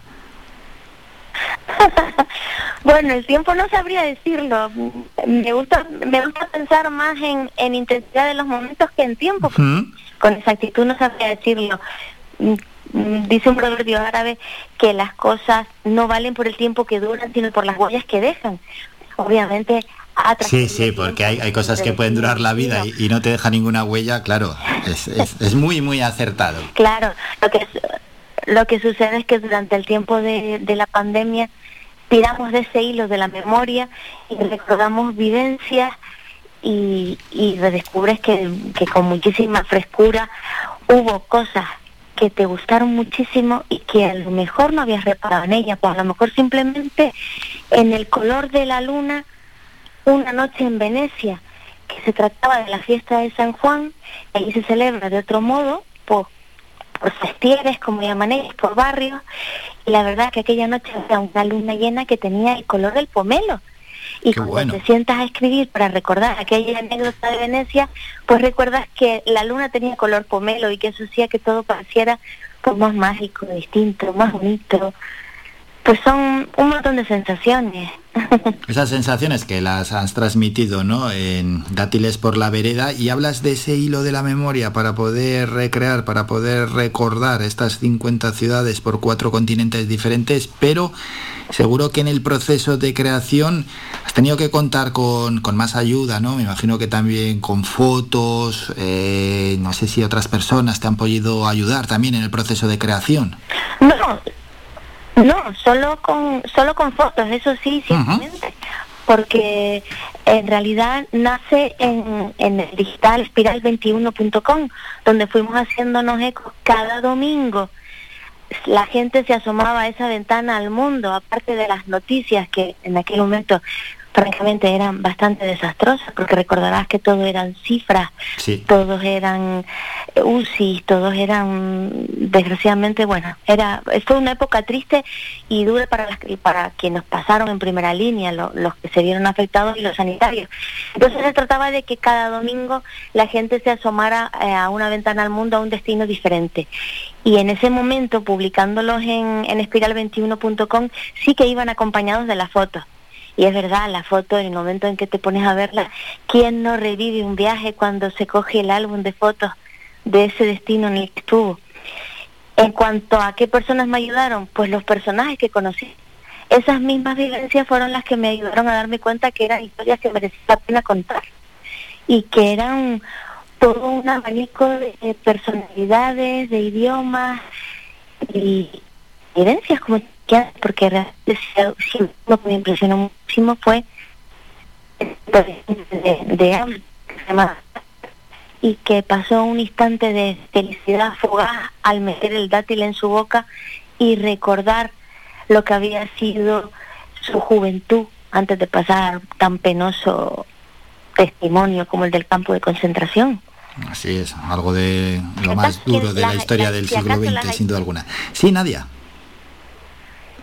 Sí, que si acaso la ayuda estuvo en esos personajes que se me cruzaron en el camino, en la Claro. vereda, se me cruzaron en la vereda. Sin duda, sin duda. Y esto enriquece la obra mucho. Lógicamente, el poder eh, eh, escribir sobre estas personas, que cada uno tiene historias y algunas historias apasionantes, otras durísimas, ¿no? Como esta persona que pasó tiempo en Auschwitz, pues también sirve para que los que leemos el libro veamos eh, en cuáles son otras vidas y otras condiciones, ¿no? En que han desarrollado otras personas su vida. Y sí, Sí, y situaciones también, Álvaro, si me lo permites, análogas a las que se están dando ahora, porque también sucedió que en Pekín conocí a una muchacha que no tenía ni idea de qué le hablaba cuando le preguntó por los sucesos de Tiananmen.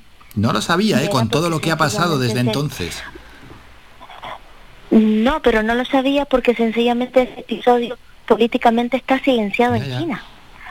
Hay al menos dos generaciones nacidas después de Tiananmen que no conocen que allí hubo una tragedia humana terrible cuando el pueblo se levantó a hacer una reivindicación. Y si te das cuenta, Álvaro, es un poco lo que está sucediendo ahora en Rusia, que creen que Putin ha invadido Ucrania para una operación militar especial y no una guerra. Y habrá muchos rusos que no crean lo que está sucediendo porque ellos reciben allí una noticia distinta. Es así, es así la censura y bueno, y la manipulación, por supuesto que se produce y como la historia se va repitiendo y lo estamos viendo, ¿verdad, Nadia? Continuamente. Bueno, 50 ciudades, eh, una viajera incansable. Con lo, con lo que nos estás contando, hombre, me imagino que ganas de viajar, sí, te han quedado, pero eres envidia de muchos, ¿eh? Poder haber vivido todo esto ya, nos, nos, gustaría a muchos. No, pero bueno, lo que tiene, que pensar que hay dos maneras de ojear el mundo ojearlo sin H y ojearlo con H pasando las páginas del libro y esta es una ocasión porque hay destinos que a lo mejor incluso habrá gente pues, que no se atreva, se me ocurre pensar que no se atrevan a ir a Jerusalén, imagínate con todas las noticias que siempre recibimos, pues con cuántas personas no me habré tropezado que me dice, ay no, y no pasaste miedo, pero bueno, veo las noticias, las intifadas, y asomarse a las páginas de Dátiles por la Vereda también es una manera de conocer un pedacito de, de Jerusalén a través de otro personaje que se llama Ibrahim y que vende dulces rellenos de dátiles en la puerta de Damasco. Y lamentablemente cuando, nos, cuando oímos hablar de la puerta de Damasco casi siempre es para escuchar los enfrentamientos que ha habido entre los palestinos y la policía israelí, porque es la puerta que da salida de la ciudad vieja de Jerusalén a la, al barrio palestino de la propia ciudad. Y sin embargo aquí pues te cuento una historia muy bonita de un señor con el que me tropecé varias veces y que es todo un ejemplo de quién conoce en realidad y más por viejo que por diablo el secreto de la felicidad en esta vida. Así que también es una manera de viajar, Álvaro. Es una manera de viajar y has comentado que sí, sí, sí, que puede haber, ¿no? Algún oyente que tenga miedo a viajar a determinados destinos en 50 ciudades en cuatro continentes, ¿te viste en algún momento con algún peligro real? Mm, hombre, me vi con un par de sustos. Por ejemplo, el viaje a Atenas me pilló el terremoto. Vaya, ya, ya. Pero esto sí que ya sí que no se puede controlar de ningún tipo, ¿eh? Sí. sí, que pero yo iba con la idea de sorba al griego y de bailar el sirtaki y, y, el quien bailaba el sirtaki era la, tierra allí que me bamboleaba de un lado a otro. Pero no pasó a mayores, ¿no? El terremoto no pasó a mayores. No pasó a mayores, pero sí, si no, si no pasa nada. El primer día estaba el primer día estaba tan nerviosa que cogí un, un barco, los, que ellos llaman los Flying Dolphins, y me y, crucé a la isla más cercana, que está solo a una hora, porque ya no podía con más temblores. Por la noche. Ya, ya, ya, ya, pero bueno, que, que sepas que hay muchos... algunas, aventuras me he visto. Que sepas que hay muchos que les gustaría vivir también un terremoto, claro, sin que pasen y, sin que suceda nada, ¿no? Un terremoto y que se caigan edificios y que sea una catástrofe. Sí, sí, sí, pero ahí... Claro, claro que sí. También, también, también vivimos otra aventura muy simpática en Salvador de Bahía, en Brasil, porque pecamos de, turistas absolutamente incautos y fuimos pillados al dentro de, la, de una iglesia en el Pelourinho ofreciéndonos una ceremonia de candomblé. Y pasamos un susto tremendo por la noche en un patio a las afueras donde no había ni, ni carreteras asfaltadas. Afortunadamente todo quedó en una anécdota que cuento en esa historia, que acaba bien porque aquí estamos. Sí, sí, sí. Han acabado por suerte bien, pero bueno, siempre, en cualquier actividad de la vida, ¿eh? siempre hay un, mínimo riesgo, tanto en nuestra actividad diaria como también en los viajes, claro, lógicamente, eso es. Bueno, y, y, también me gustaría decirte, Álvaro, que tampoco hay que irse lejos para vivir una aventura. También hay relatos del puertito de las nieves aquí, con una experiencia preciosa. Tampoco pensemos siempre, o del desierto del Sáhara, aquí al lado desde, desde la Jung, que tampoco hay que pensar siempre que mm, lo más lejos es lo más misterioso. A veces la aventura la tienes a la vuelta de la esquina según el personaje con el que te tropieces. Eso es, bueno, siempre cada uno con sus posibilidades, si puede conocer lo más cercano, que lo conozca muy bien y luego que vaya viajando a diferentes lugares. a todos nos gustaría viajar más de lo que lo hacemos, ¿no? Pero todo esto también depende de posibilidades económicas, de tiempo, etcétera. Pero también, como nos está diciendo Nadia Jiménez, conocer eh, lo que nos rodea es clave, es importantísimo. Por cierto, eres hija, ¿no? Del poeta Juan Jiménez. Él te Te viene también de, de casa el poder escribir. Seguramente sí, seguramente sí que, que la genética, ¿verdad Álvaro? Es tan misteriosa, todavía nos queda tanto por saber de ella, que en ese hilo de la memoria, tirando, tirando, retrocediendo por los propios pasos, pues seguramente se hace muy difícil diferenciar lo que es el, el recuerdo de lo que es la genética y claro que sí, que, que todo influye, hasta el aire que respiras.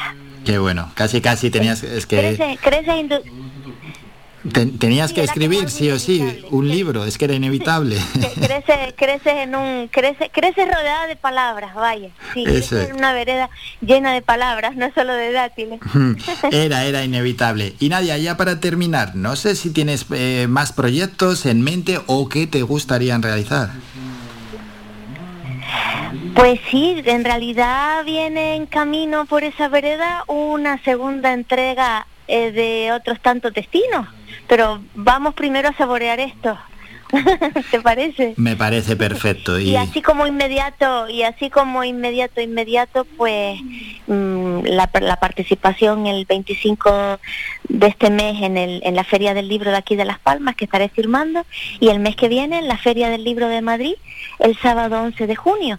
Ole. Tendré esa fortuna también, si Dios quiere. Qué bueno, qué bueno, qué bueno, qué bueno. En esas dos ferias realmente importantes y luego ya, pues más adelante la siguiente obra. Ahora disfrutar de estos dátiles. Dátiles por la vereda. ¿Dónde se puede obtener la obra? Pues lo que siempre decimos con todos los autores que van pasando por este libro, en cualquier librería, a la persona que está allí le hacen referencia al título de la obra y su autor y él los puede conseguir sin ningún problema la obra. En este caso, Dátiles por, la vereda por Nadia Jiménez. Nadia, muchísimas gracias por estos minutos.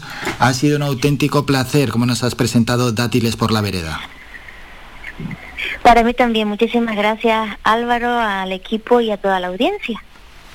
Y a Datileer. Con eso nos quedamos. Chao, gracias.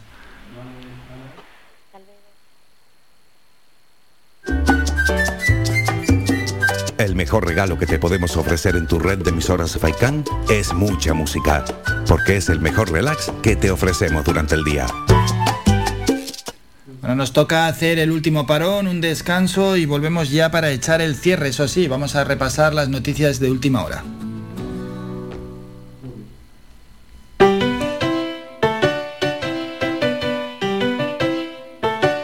Estás escuchando Faikan Red de Emisoras Gran Canaria. Sintonízanos en Las Palmas 91.4. Faikan Red de Emisoras. Somos gente. Somos radio.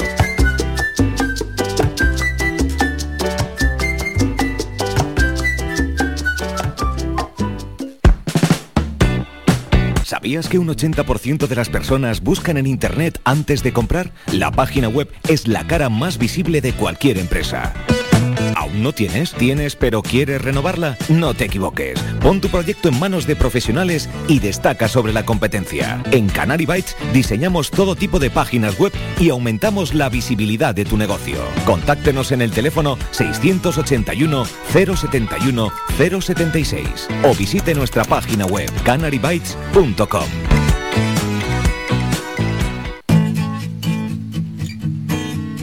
Somos música. Somos información. Somos entretenimiento. Eh, Somos vida. Somos Radio Faikán. Somos gente. Somos radio.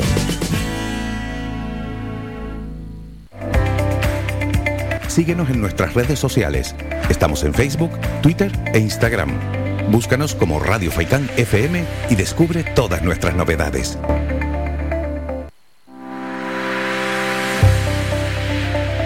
De 30 años en continua emisión. Amplia cobertura en las islas de Gran Canaria, Lanzarote y Fuerteventura. Y más de 300.000 oyentes mensuales nos convierten en la opción ideal para publicitar tu negocio. Aprovecha nuestros descuentos e infórmate sin compromiso en el 928 70 75 25. 928 70 75 25. Faikan Red de Emisoras. Somos gente. Somos radio.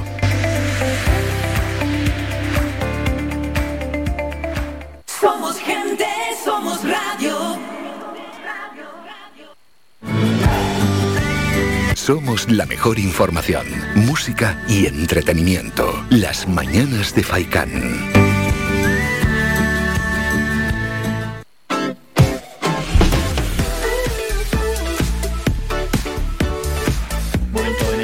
En el cierre, repasamos noticias de agencia cercanas, luego las de ámbito general y luego dos medios. Empezamos con las noticias de agencia más cercanas, heridas tres personas, una de ellas grave, tras una reyerta en la marina del puerto de Arrecife. Denuncian el robo del dinero de la alcancía del santuario de la Virgen de los Reyes en el Hierro. Herida grave una mujer al caer por un barranco en la carretera de Meloneras. El colectivo del profesorado de dibujos de Canarias muestra su preocupación por el veto a las artes en las aulas. Ya de ámbito general, Zelensky afirma que tarde o temprano vencerán y expulsarán a las hordas nazis rusas. Las fuerzas rusas atacan Odessa con miles de cruceros disparados desde Crimea. Putin dice que invadir Ucrania fue la decisión correcta y subraya que la OTAN era una amenaza obvia. Y otros asuntos, el juez descarta investigar al primo de Almeida y le cita como testigo en contra de Podemos y el grupo mixto. Feijó, Feijó avanza que trasladará a Sánchez una propuesta de acuerdo en torno a la OTAN y la seguridad del Estado. Canarias 7.es. En estos momentos las islas tienen potencial para instalar molinos en 2.300 kilómetros de su mar. Los estudios prevén ocupar un 8% de la superficie de las aguas isleñas. La isla de Fuerteventura es la que más oportunidades presenta con 1.500 kilómetros cuadrados. Se prevé instalar 15.000 megavatios, 2.500 para el consumo de las islas y el resto para exportar.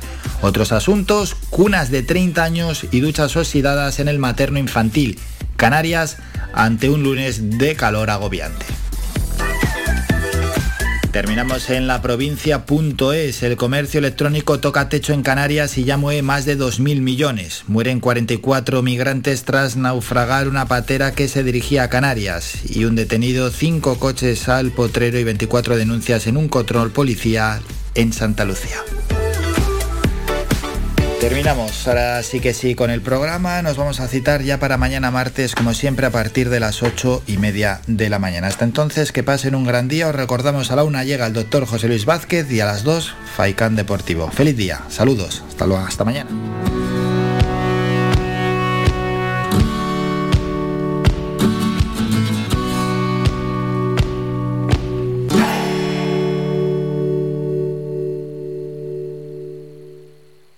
Las mañanas de Faikán con Álvaro Fernández. Le esperamos de lunes a viernes de ocho y media a once y media.